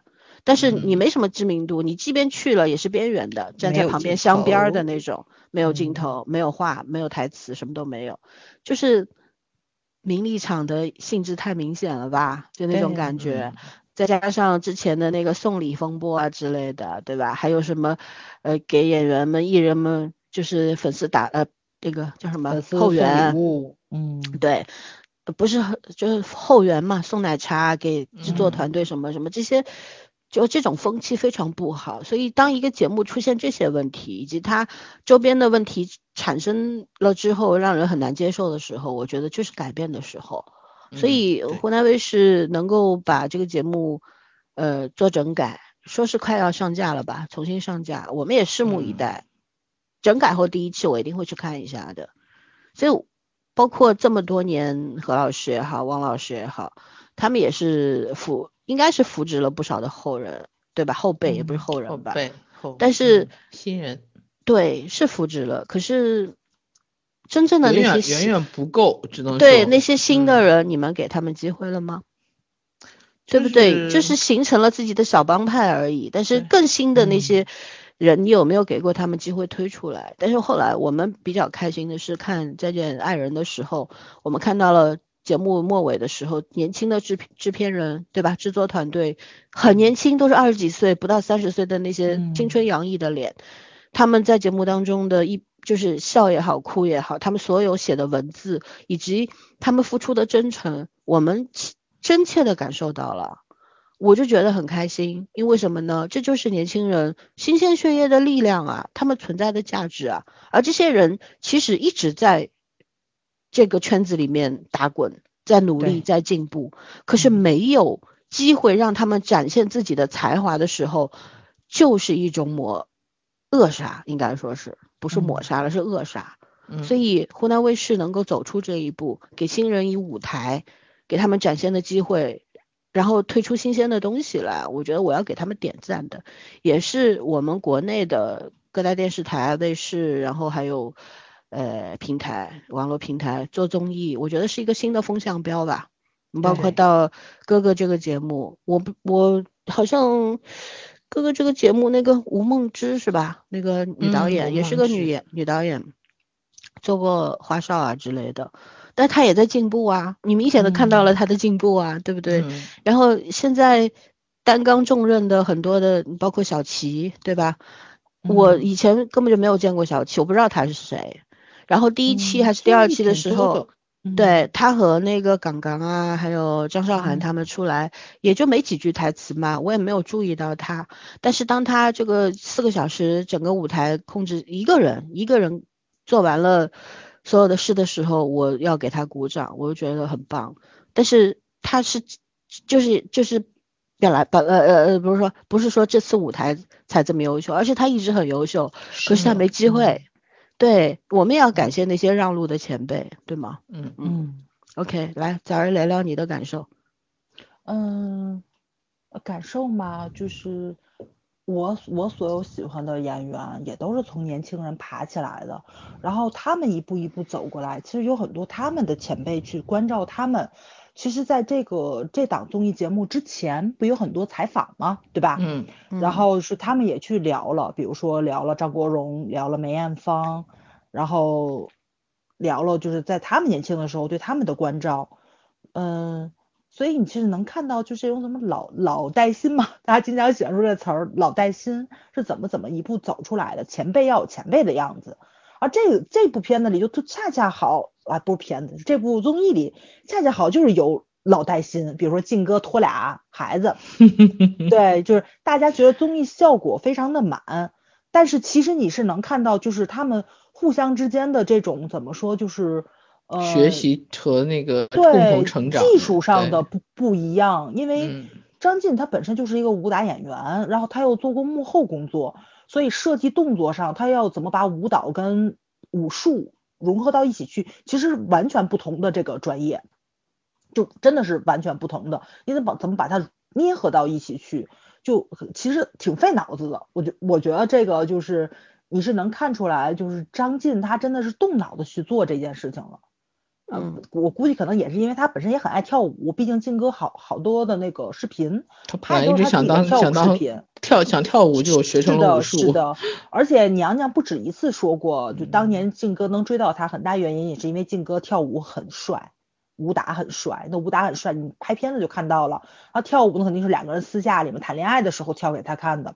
所以呢，就这个东西你能看到，就是。张晋他并不仅仅因为自己是一个演员，他年轻的时候没跳舞，到了这个舞台上才开始跳的。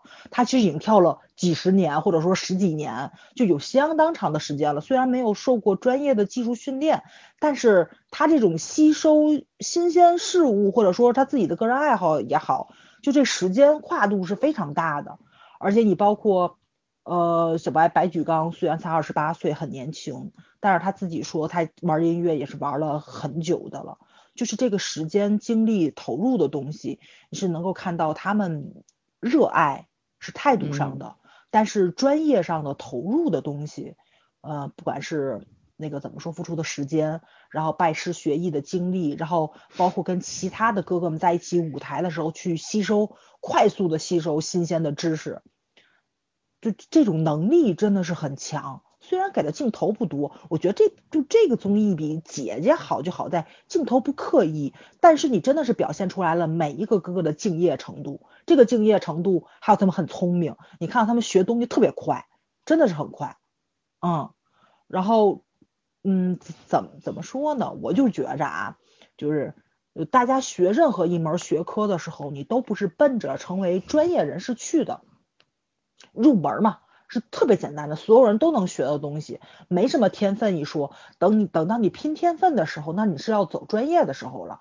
但是学习这学习这个东西，你你要不要学，要不要迈进这个门儿，这必须是你自己自我意识上，而不是说别人强加给你的。你想去学，这是第一步。然后进去学学习的方法、学习的技巧，怎么把别人的知识变成自己的，这个真的是挺需要脑子的。其实你看到学武术、学舞蹈、学唱歌、学 rap，所有的东西都差不多。这些哥哥能玩会了一个，也能玩会别的，真的是证证明他们很聪明，他们真的很聪明。所以呢，我也求求现在的粉丝，不要总说啊，我们家哥哥就是不擅长这个。你们家哥哥不是不擅长，是你家哥哥没脑子。我这我这是不是有点有点得有点得罪人了？不过真的是这么回事儿，就。很多东西就是融会贯通，一通百通。不想做，不是不擅长，不想。首先，你态度端没端正？如果你态度端正了，你还学不会，那真的就是你脑子不好，那就没有办法了。你要不就付出比别人多的时间，你这话太放弃，太得罪人了。啊，你要不就放弃。可是现在很多时候你连态度都没有，就更让人郁闷了。我不知道你行不行，而很而且很多时候，我觉得他们给我的感觉就就特流氓的那种嘛，就我就。我就不努力了，我就这样，你看行不行吧？就那种感觉，就让你觉得。我为什么要披荆斩棘？我想走捷径。对我真的听到有人说过这种话哦。嗯，所以就让人特别的无语。真的，这站在这个舞台上，所有的人都是披荆斩棘上来的。虽然他们现在可能取得取得了一定成就，有很多的钱，生活无忧，但是他们年轻的时候都是吃过苦的。这也是。之前咱们在节目里一遍遍的说，我们在说我们的偶像，不是说我们的偶像怎么怎么样，真的是我们的偶像拿到了一个机会是非常不容易的事情。虽然他们很有才华、很有本事、很聪明、性格很好、很 nice，但是他们都吃过苦，没有那么容易就随随便便成功的。都是这样子。香港有一句话叫做“张国荣也要挨十年，最红红不过钟楚红”。为什么？就是因为他们都是吃过苦走过来的，发也发不过周润发。发哥曾经是票房毒药，你们知道吗？你们知道《英雄本色》为什么把张国荣请来了吗？因为发哥是票房毒药，同志们，想不到吧？确实是，当年就是这个样子，演得好跟那带票房是两回事儿，这就就是这么。怎么说，就是让人觉得很很唏嘘的一件事情。所以，所以就是现在，如果说你的偶像已经有了这种票房的能力了，他能不能够再去把自己的那个个人能力提升那么一点点？别让我们这些路人坐在电影院里，觉得自己这钱受罪，对，花钱买罪受。嗯，对。我们去看电影的时候，就是所有的人都在正常表演，就你们家哥哥出来，让人觉得，哎呦，想把这个镜头挡上都挡不上，真烦人，你你对吧？你说我 我手机，我手机我能挡上，电脑我能快进，我电影院怎么办呢？对吧？低头拿出手机来玩一会儿，不，旁边你还能听到有人在说，哇，哥哥好帅，拿着拿着手机在拍照，更尴尬这个事情。哎，就很无奈，就嗯，所以就是我们对年年轻人是有要求的，也是有期许的。像小齐这种齐思钧嘛，我特别喜欢他，因为我看过他很多综艺啊。我喜欢看那个就是真，我就知道，我就说你爱看八卦嘛，我就不爱。不是八卦，就是那个侦探的那个节目嘛，就是我也没看侦探吗？对，小齐很聪明，对。也是一个名校毕业的孩子，对，就是学习很好，然后是个学霸，然后呢聪明，有思路，然后你能看到就是他在这个舞台上，他的反应能力也是很强的，而且情绪也很饱满。我觉得你要说就是很淡定的那一种，这个舞台感染力还起不来。他情绪也很饱满，就是有那种年轻人的朝气，所以真的是台风非常稳健。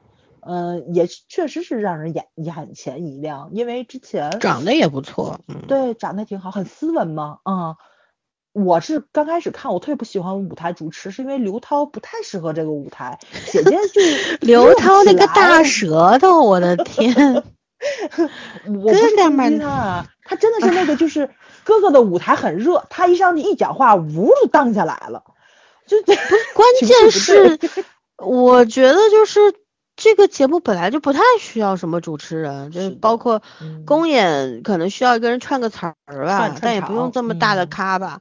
还有就是，就像小七这种完全可以搞定嘛，你为什么非要找个刘涛？然后我看到有种有种说法，说是让刘涛来压阵的，这这些哥哥们太怎么了？需要压压什么压呀？有什么好压的呀？对吧？刘涛的作用 并不是为了来说是什么如来佛来压一群猴子的，不是这个功能，好吧？大家不要把它就理想化，不是这样的存在。对，人家都是成年人，又不是天天在那闹挺。受不了，对，就是反正，而且我觉得我好奇，刘涛这么多年的演员，拍了那么多的戏，那台词怎么回事？那大舌头，那太明显了，好吧？讲话那个吊尾音，受不了。反正就是对年轻人是有期待的，我们在这挑这么多，也确实是对他们有期待，因为之前咱不也说了吗？像什么李易峰啊、鹿晗啊。也现在不也会演戏了吗？肯定比他们原来强很多。当然你要说特别优秀的演员，他们肯定拍马还比不上，但是跟他们自己比进步非常大。就是你可能好好钻研剧本，把精力放到演戏上，我觉着就是云木哥的应该也能稍微磨着磨个人样出来。他们确实是磨出来了，对，呃，而且呢，就是经纪团队可能在接剧本的时候也动脑筋了，去挑适合他们的角色了。然后呢，就是找的团队也特别靠谱，导演跟他们能够怎么说，能够嗯把他们那个窍给打开。我觉得导演的功能真的是非常非常巨大的，一定要找到好的导演。就有的导演可能那个讲解风格就不太适合他们。你说要真的让他们去拍王家卫的片子，他跟王家卫就互相折磨，你知道吧？那绝对不是王王家卫折磨人，是他们折磨王家卫。所以你得找能跟他们能沟沟通的导演那个剧组。所以呢，就是嗯，现在的流量们吧，我也不能把话说太死了，因为我觉得现在流量有的演戏也可以，比如说那个高瀚宇，高瀚宇演戏就还可以，没那么差。高瀚宇本来就不是流量，他是呃也是那个哦爱豆出身，但是后来组合散了，他演戏。还行呀，《全职高手》里面于文州演多好呀，后来演那个 CIS 是吧？对，SCI，嗯，SCI 啊，嗯，所以呢，就是你也不能说所有的那个爱豆出身都不会演戏，我觉得这也这也并不公平，毕竟韩国这么大的一个爱豆演戏制造工厂就在那摆着了，人家那好多会演戏的都是爱豆，那咱们国家也有，就是选秀出身的非科班的挺会演戏的也有。所以呢，嗯，还是慢慢看吧。这这话要分开说，就是那些肯花时间、花功夫的，我们应该把时间先拉长一点，给他们等他们成长起来。但是有一些不思进取的，就他妈装逼，没本事的，那凭什么要给他们时间？嗯。对哎，不先把态度摆出来，别老用你们的粉丝能力是可以提升的，对，能力可以提升，态度先拿出来，让我们看到嘛，嗯，对吧？我们才是衣食父母，好不好？对，还有一种会演戏的，然后光想着挣钱不好好演的，还老让自己的粉丝摇着去别人底下乱评论的这种，更应该拉出去鞭尸，太可恨了，简直是，嗯，这种真的叫不爱惜羽毛，嗯，瞎搞。唉，所以啊，就区别对待吧。嗯，就是就是给年轻人让让路啊，在爱豆圈不成立，在流量圈不成立，不是爱豆圈，爱豆圈也有很厉害的人，就在流量圈是不成立的。所以就是我们是要学习，像至少就制作制作团队嘛，平台嘛，应该向湖南卫视取取经嘛。对吧？其实湖南卫视向谁取的经？向韩剧啊，韩韩国人取的经啊，对吧？韩国以前没有罗 PD 的时候，其实综艺也是可以看看的。但是有了罗 PD 之后，就多元化了，而且出现了非常新颖的东西，很人文的，对吧？然后有可能以前的很多的综艺只是让你觉得有意思、有趣、好玩儿，但是罗 PD 的综艺不是能够打到你心里去吗？我觉得这就是一个。厉害的人，就是嗯一定要这种制作人一定要有这种水准。当然，这种人这种可能这几年十几年出一个。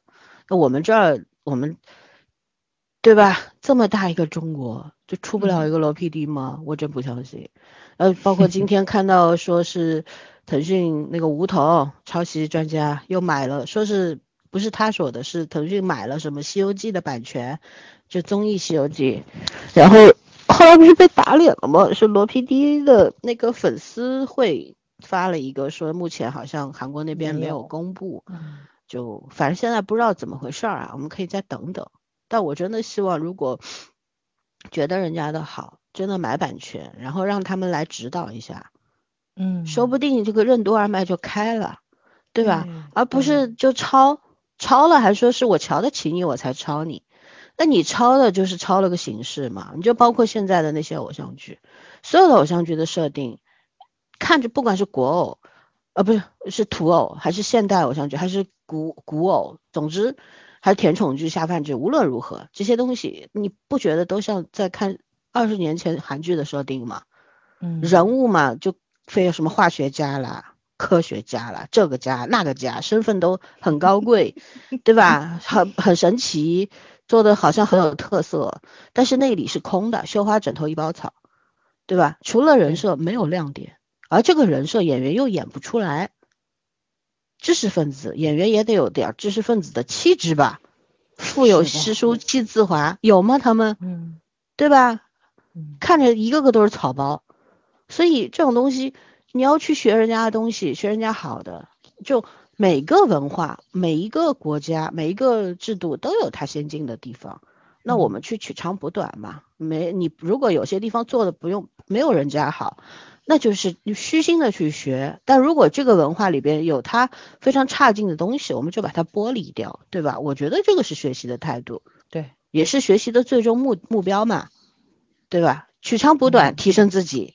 然后现在不是啊，现在影视圈我觉得就太容易嘛，态度是没有的呀，不真诚呀，就抄人家的形式，抄过来，然后人家到底在做什么，我觉得他们自己也没看懂，或者是他们明明是懂的，但是他们就是觉得没必要，对吧？就觉得没必要，我那样做太累了，就这样，OK，那便弄弄就能弄来钱，他们就不会下是心思了。是，嗯所以，哎呀，如果真的一切都是钱本位的话，我就搞不好啦，真的搞不好。对我，我这两年最讨厌的听到一句话，就是学好数理化，走遍天下都不怕。然后这这两天看到网络上有政治说我们的伟人到底是学文还是学理的，他们的目标就是争论 出就是学文没有用。唉，我真的一声叹息，啊一声长叹，你知道吗？我很想知道罗 PD 是学文还是学理的，学文学理它重要吗？重要的是你得有文化呀，谁说理科生就没有没有文学基础的，对吧？真正厉害的人，他也能够出口成章的呀。就是真的就觉得这种二极管啊，真的太让人失望。而这种二极管越来越多的时候，我觉得是我惶恐、心慌慌那种感觉，都不知道以后会怎么样。好在就现实社会当中碰到二极管的机会还是比较少，大多数人只是在网络上面猖狂而已，对吧？但是影视剧也好，综艺也好，咱们这些拿着主动权的人啊，你们也对社会尽点责任吧，别光赚钱了，真的太让人失望了。嗯对，就多出一些像《再见爱人》啊、P 哥这样的综艺，然后最好的模板都在央视嘛，那些国宝类的、典籍嗯类的、呃文学学类类的，对，嗯都那那才是最牛逼的，属于中华文化的东西。嗯我们观众也得多去看看，它就看上去就是就就就就非常高贵的，然后高雅的、高深的，但是那也是我们要去学习的东西，对吧？你要耐下心去看，不要整天把自己泡在烂菜缸里面，然后还在那边吐槽，哎呀，这些剧为什么这么烂？你自己选的吗？你为什么不去看点好的呢？我们不是没有好的呀，对吧？嗯唉，哇，每次为什么聊这种话题，到最后都不得不吐槽。就会心丧气，你知道吗？就是这种是的，我们看到的问题也好，然后我觉得创作者们也看到了问题，嗯包括投资的老板们也都看到了问题。他们可能就是觉得，既然都能挣到钱，何必那么辛苦？但我们看到问题，我们又没有能力去解决，因为我们没有主动嗯权，对，是的，嗯所以就呃就很矛盾嘛，对吧？嗯，而且我们就咱们小时候，就是综艺采访，不是不不不叫综艺，叫采访，采访类节目干货特别多。就是呃，我觉得可能是从九十年代开始，大家喜欢聊八卦，确实是那个时候八卦杂志卖得特别好嘛。然后香港狗仔整个东南亚都有名，他能跟你到加拿大拍你，你想想得多可怕这帮人啊！也不能这么说，张爱玲还被拍呢，对，就一直都都都这样，从来没变过，对，不能这么说他们。但是呢，就在此之前的时候，就那个时代，呃，干货还是挺多的。接受采访，因为今天在群里面我们还在聊嘛，就是很多像幕后的这种武术指导的什么的，大家这次看龙虎师可能是觉得特别多，但之前就有。就那个谁，成龙大哥特别喜欢，就是给大家讲这个幕后，比如说雪豹怎么挤，比如说这个动作怎么做，然后呃车来了，然后你你你你怎么往车上撞，镜头拍着又好看，人还不容易受伤，他都会去讲这些个东西。其实我觉得就那个车，就是车来了怎么撞这个事情，大家也可以学一下。我觉得遇上车祸还还挺管用的。对 对，你得这什么东西？不是，是是真的，就当你避不开的时候，你得迎着它跳上去，然后身体滚动从车跳上过去去，咋你跳得上上去吗？不是跳得上去吗？你就你试过吗？这还真没法试，你确实是。所以啊，你这个理论派，我的天，不是不是不是，你连跳个自行车你都跳不过去，好不好？先听我说嘛，人家说专业的武术替身演员是要这样的去做的嘛，就受伤最小，对吧？你受伤的功能最小。那即使是这样，你也知道，就是专业替身演员每年就都会有死伤率是非常高的，这确实是一个非常高危的职业，对。但是你就看一看咱们现在的剧，还有这些东西吗？就就已经非常非常少了，对。没有，人家不不追求这个过程了嘛。是的，就是嗯嗯，就你已经不追求这种纯视觉上的这种怎么说呢，就是享受的东西了。你也可以用那个换头，或者说是呃怎么说呢，绿幕，对吧？直接就是 P 一下，但是技术又不成熟的时候就，就就很假嘛。对，所以嗯，这个东西你你也没办法说好与坏。嗯，但是你得承认啊，你这个样子搞的话，就是那个幕后人员也会青黄不接的，就是对吧？呃，很多人都不会拉威亚 暴暴躁的皮革后期，啊，是的，我看到了一团，嗯一一团雾啊，嗯，我都不知道看来是我看这是第几个版本，因为我听到大家说好像 P 哥有很多版本，呃，有有某人没有某人的，有某人没有某人的，这四个版本好像是吧？至少四个版本，太可怕了，哎，后期太惨了，简直是，嗯，对啊，是的，就是就就就就，呃，所以做好一个节目，一定是各方面都努力的结果嘛。大家都嗯是踏踏实实想去把这事做好，才能做好的。这只要有一个点漏掉了，那肯定很尴尬，对吧？对，而且我们现在大批量的在制造这些呃很粗糙的东西嘛，然后把观众的审美也拉低了，本来也没嗯。多少，现在没有了。人员也青黄不接，是，嗯然后你把其实对他们自己是一个消磨嘛。如果就像啊就嗯。像你一直掐烂饭，你掐习惯了，你就是你就吃不了好饭了，就这种感，就是真的是你要学坏是很快速的，很容易，你要往前走一步，嗯要付出巨大的代价的。对啊，就为什么像早儿说的，为什么我们更敬佩那些明知山有虎，偏向虎山行的人呢？对不对？嗯那有一种孤勇在里边儿，不计代价。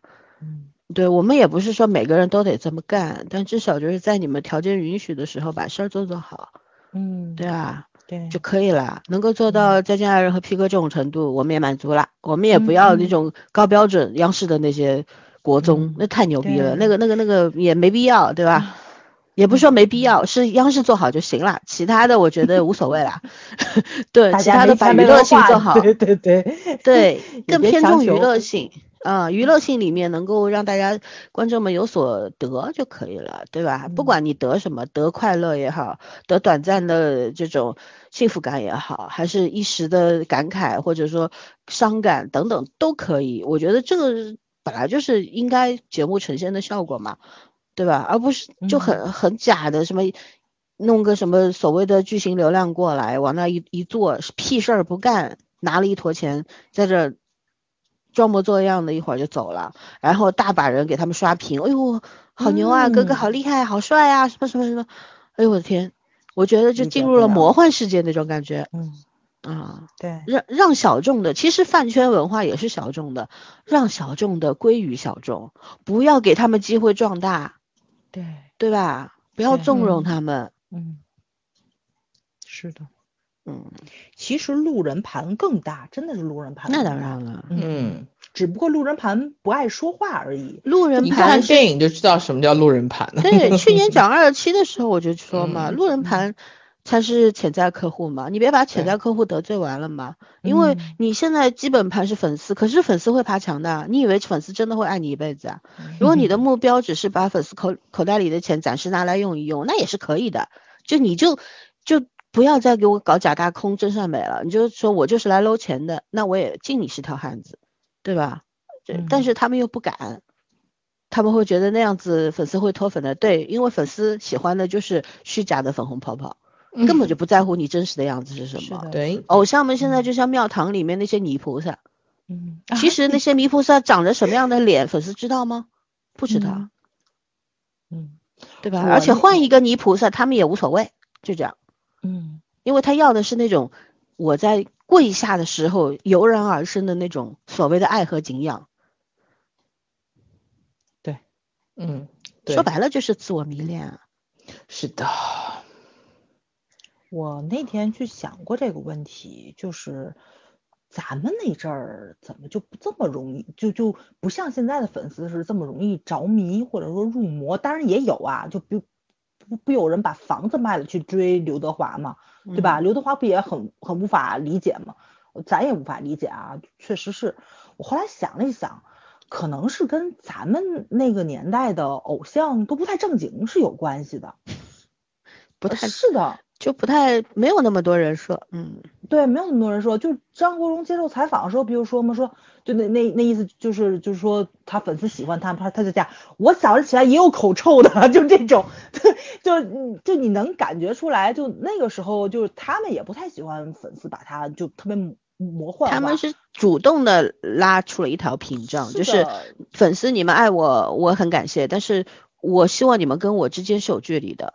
我我需要我自己的这个空间在这边，你们不要来打扰我，就这样。而且你不要随便幻想我，我不是那个样子的。对。张国荣他们还张国荣了，就张智霖、大湾区这帮哥哥们，穿短裤拖鞋不就出来了吗？虽然广东的孩子都在开玩笑说我们广东人就这样啊，但是说句实在话，明星都会多少会有点包袱，但他们确实是没有。还有就是。那个谁什么，就是大家经常开玩笑说什么平平无奇古天乐啊，但确实是这帮帅哥面对镜头的时候都在说，我不觉得我自己帅。张志尧也说过这话，然后你可以你可以去找，只要现在 B 站上刷的是帅哥的人，几乎都说过自己觉得自己很普通，就因为他们在这个名利场里，在这个娱乐圈里，帅哥美女太多了。袁咏仪叫亮亮，就对吧？他他那个时候觉得自己很亮啊，参加港姐时候拿了冠军，他还挺自豪。他自己说进娱乐圈三天见了一堆美女，他觉得我不亮，就是对啊，就是对太多了，就不要。黎明还说了，他说我不知道为什么你们说我帅，然后人家评论区就受不了，你还不帅吗？不帅吗？你还想怎样？对 对。所以那个谁就是师太嘛，就是有一句特别有名的话，适量行凶嘛，对吧？就咱们那时候偶像可能还真没有适量行凶，没有仗着那张脸怎么样。你现在想一想，他的脸可能还真的是你喜欢他比较靠后的原因，就确实是他的才华、性格，然后或者说他的作品打打动的你。但是你说他不帅不亮也不是。但他的帅跟他的亮不是决定性让你喜欢他的原因，但是现在是，现在外貌是一切，真的，你你你们感你们感觉不出来，因为我朋友的老公是在整形医院嘛，他说现在的孩子高三毕业就是要毕业礼，几乎都是拉个双眼皮儿，这不是然后韩国的那套东西吗？嗯，是的，都已经他们是因为脸型不太好看，所以才这样的。但人家现在很多韩国人也基因也总归这么多年了，总有一些改变嘛，对吧？长相啊、轮廓啊都有些改变，所以他们现在整容可能不仅仅是因为脸盘不好看，嗯这斜八字脸才去整的了。但是是外貌焦虑吗，我们汉族嗯人不是挺正常的吗？长得都嗯。真是嗯不能接纳真实的自己吗？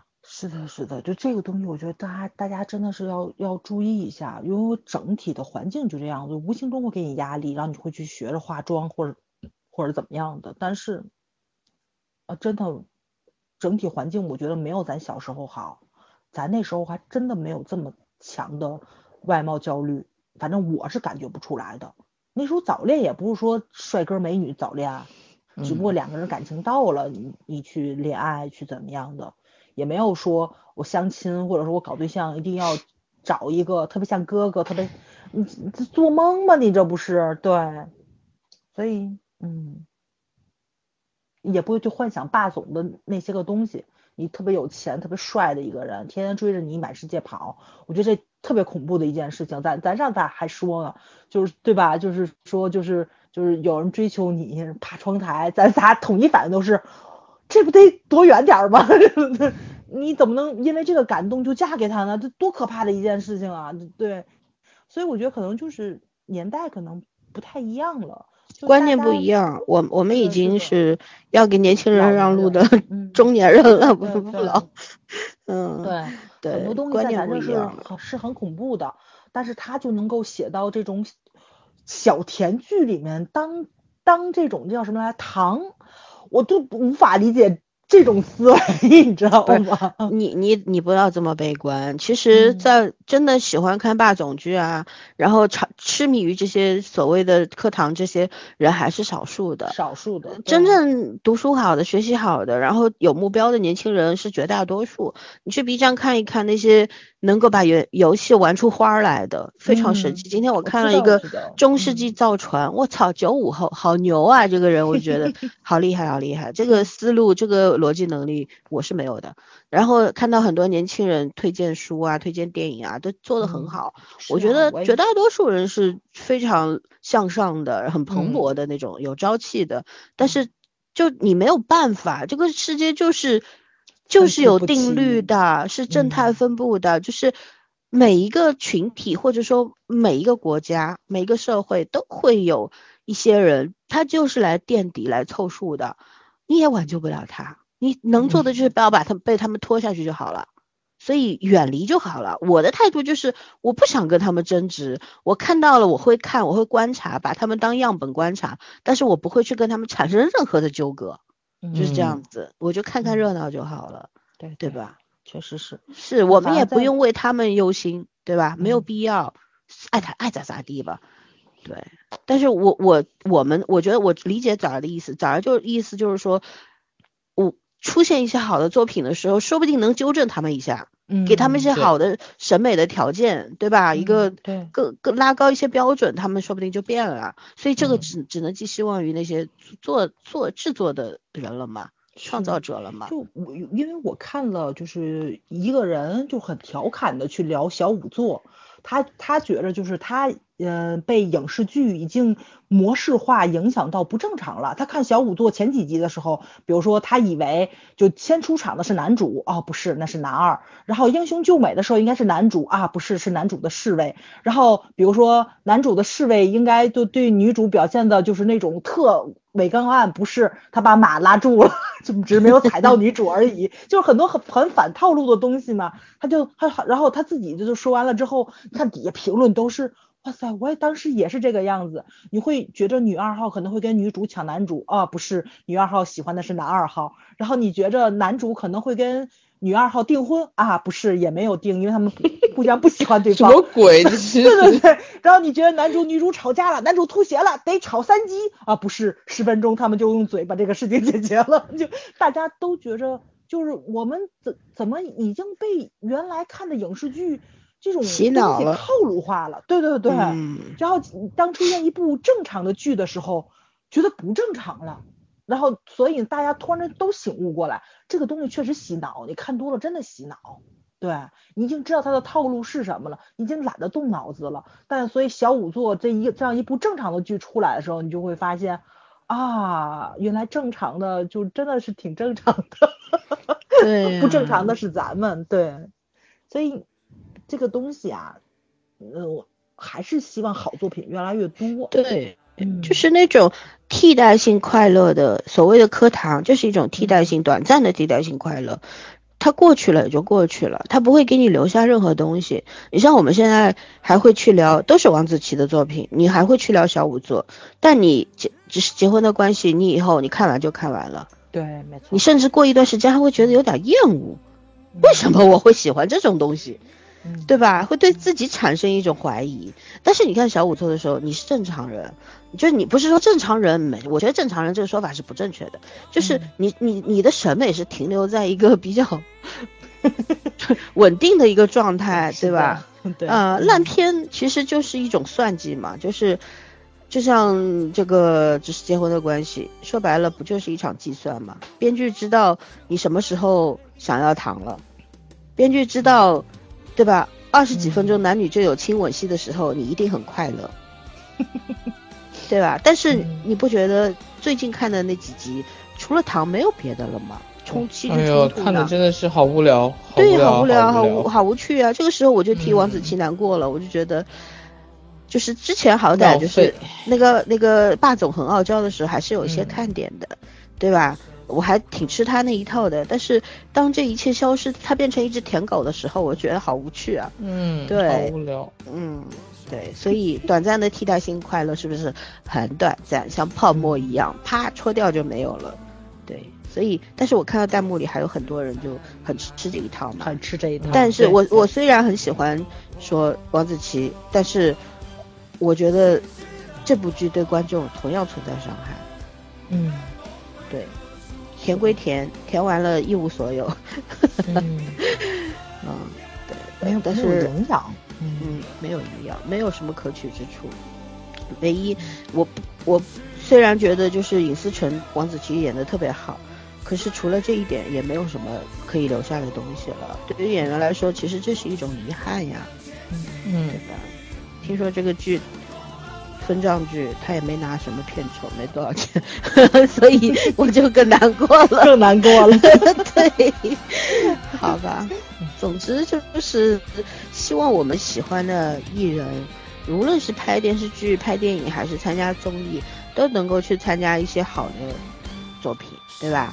能够更真实的展现他们，让让他们真实的活一回。因为你每次演完一个角色之后，你就会变成另外一个人，这是无可避免的。那与既然如此的话，我希望他们变成更好的人。嗯嗯，对吧？也是修行嘛。对嗯，，OK。那圈圈有什么要补充吗？没有了，没有了。没什么要特别要补充的。嗯，行，那要不咱就聊到这儿吧。好呀，好吧。嗯，OK。好，拜拜。拜拜拜。谁知道我们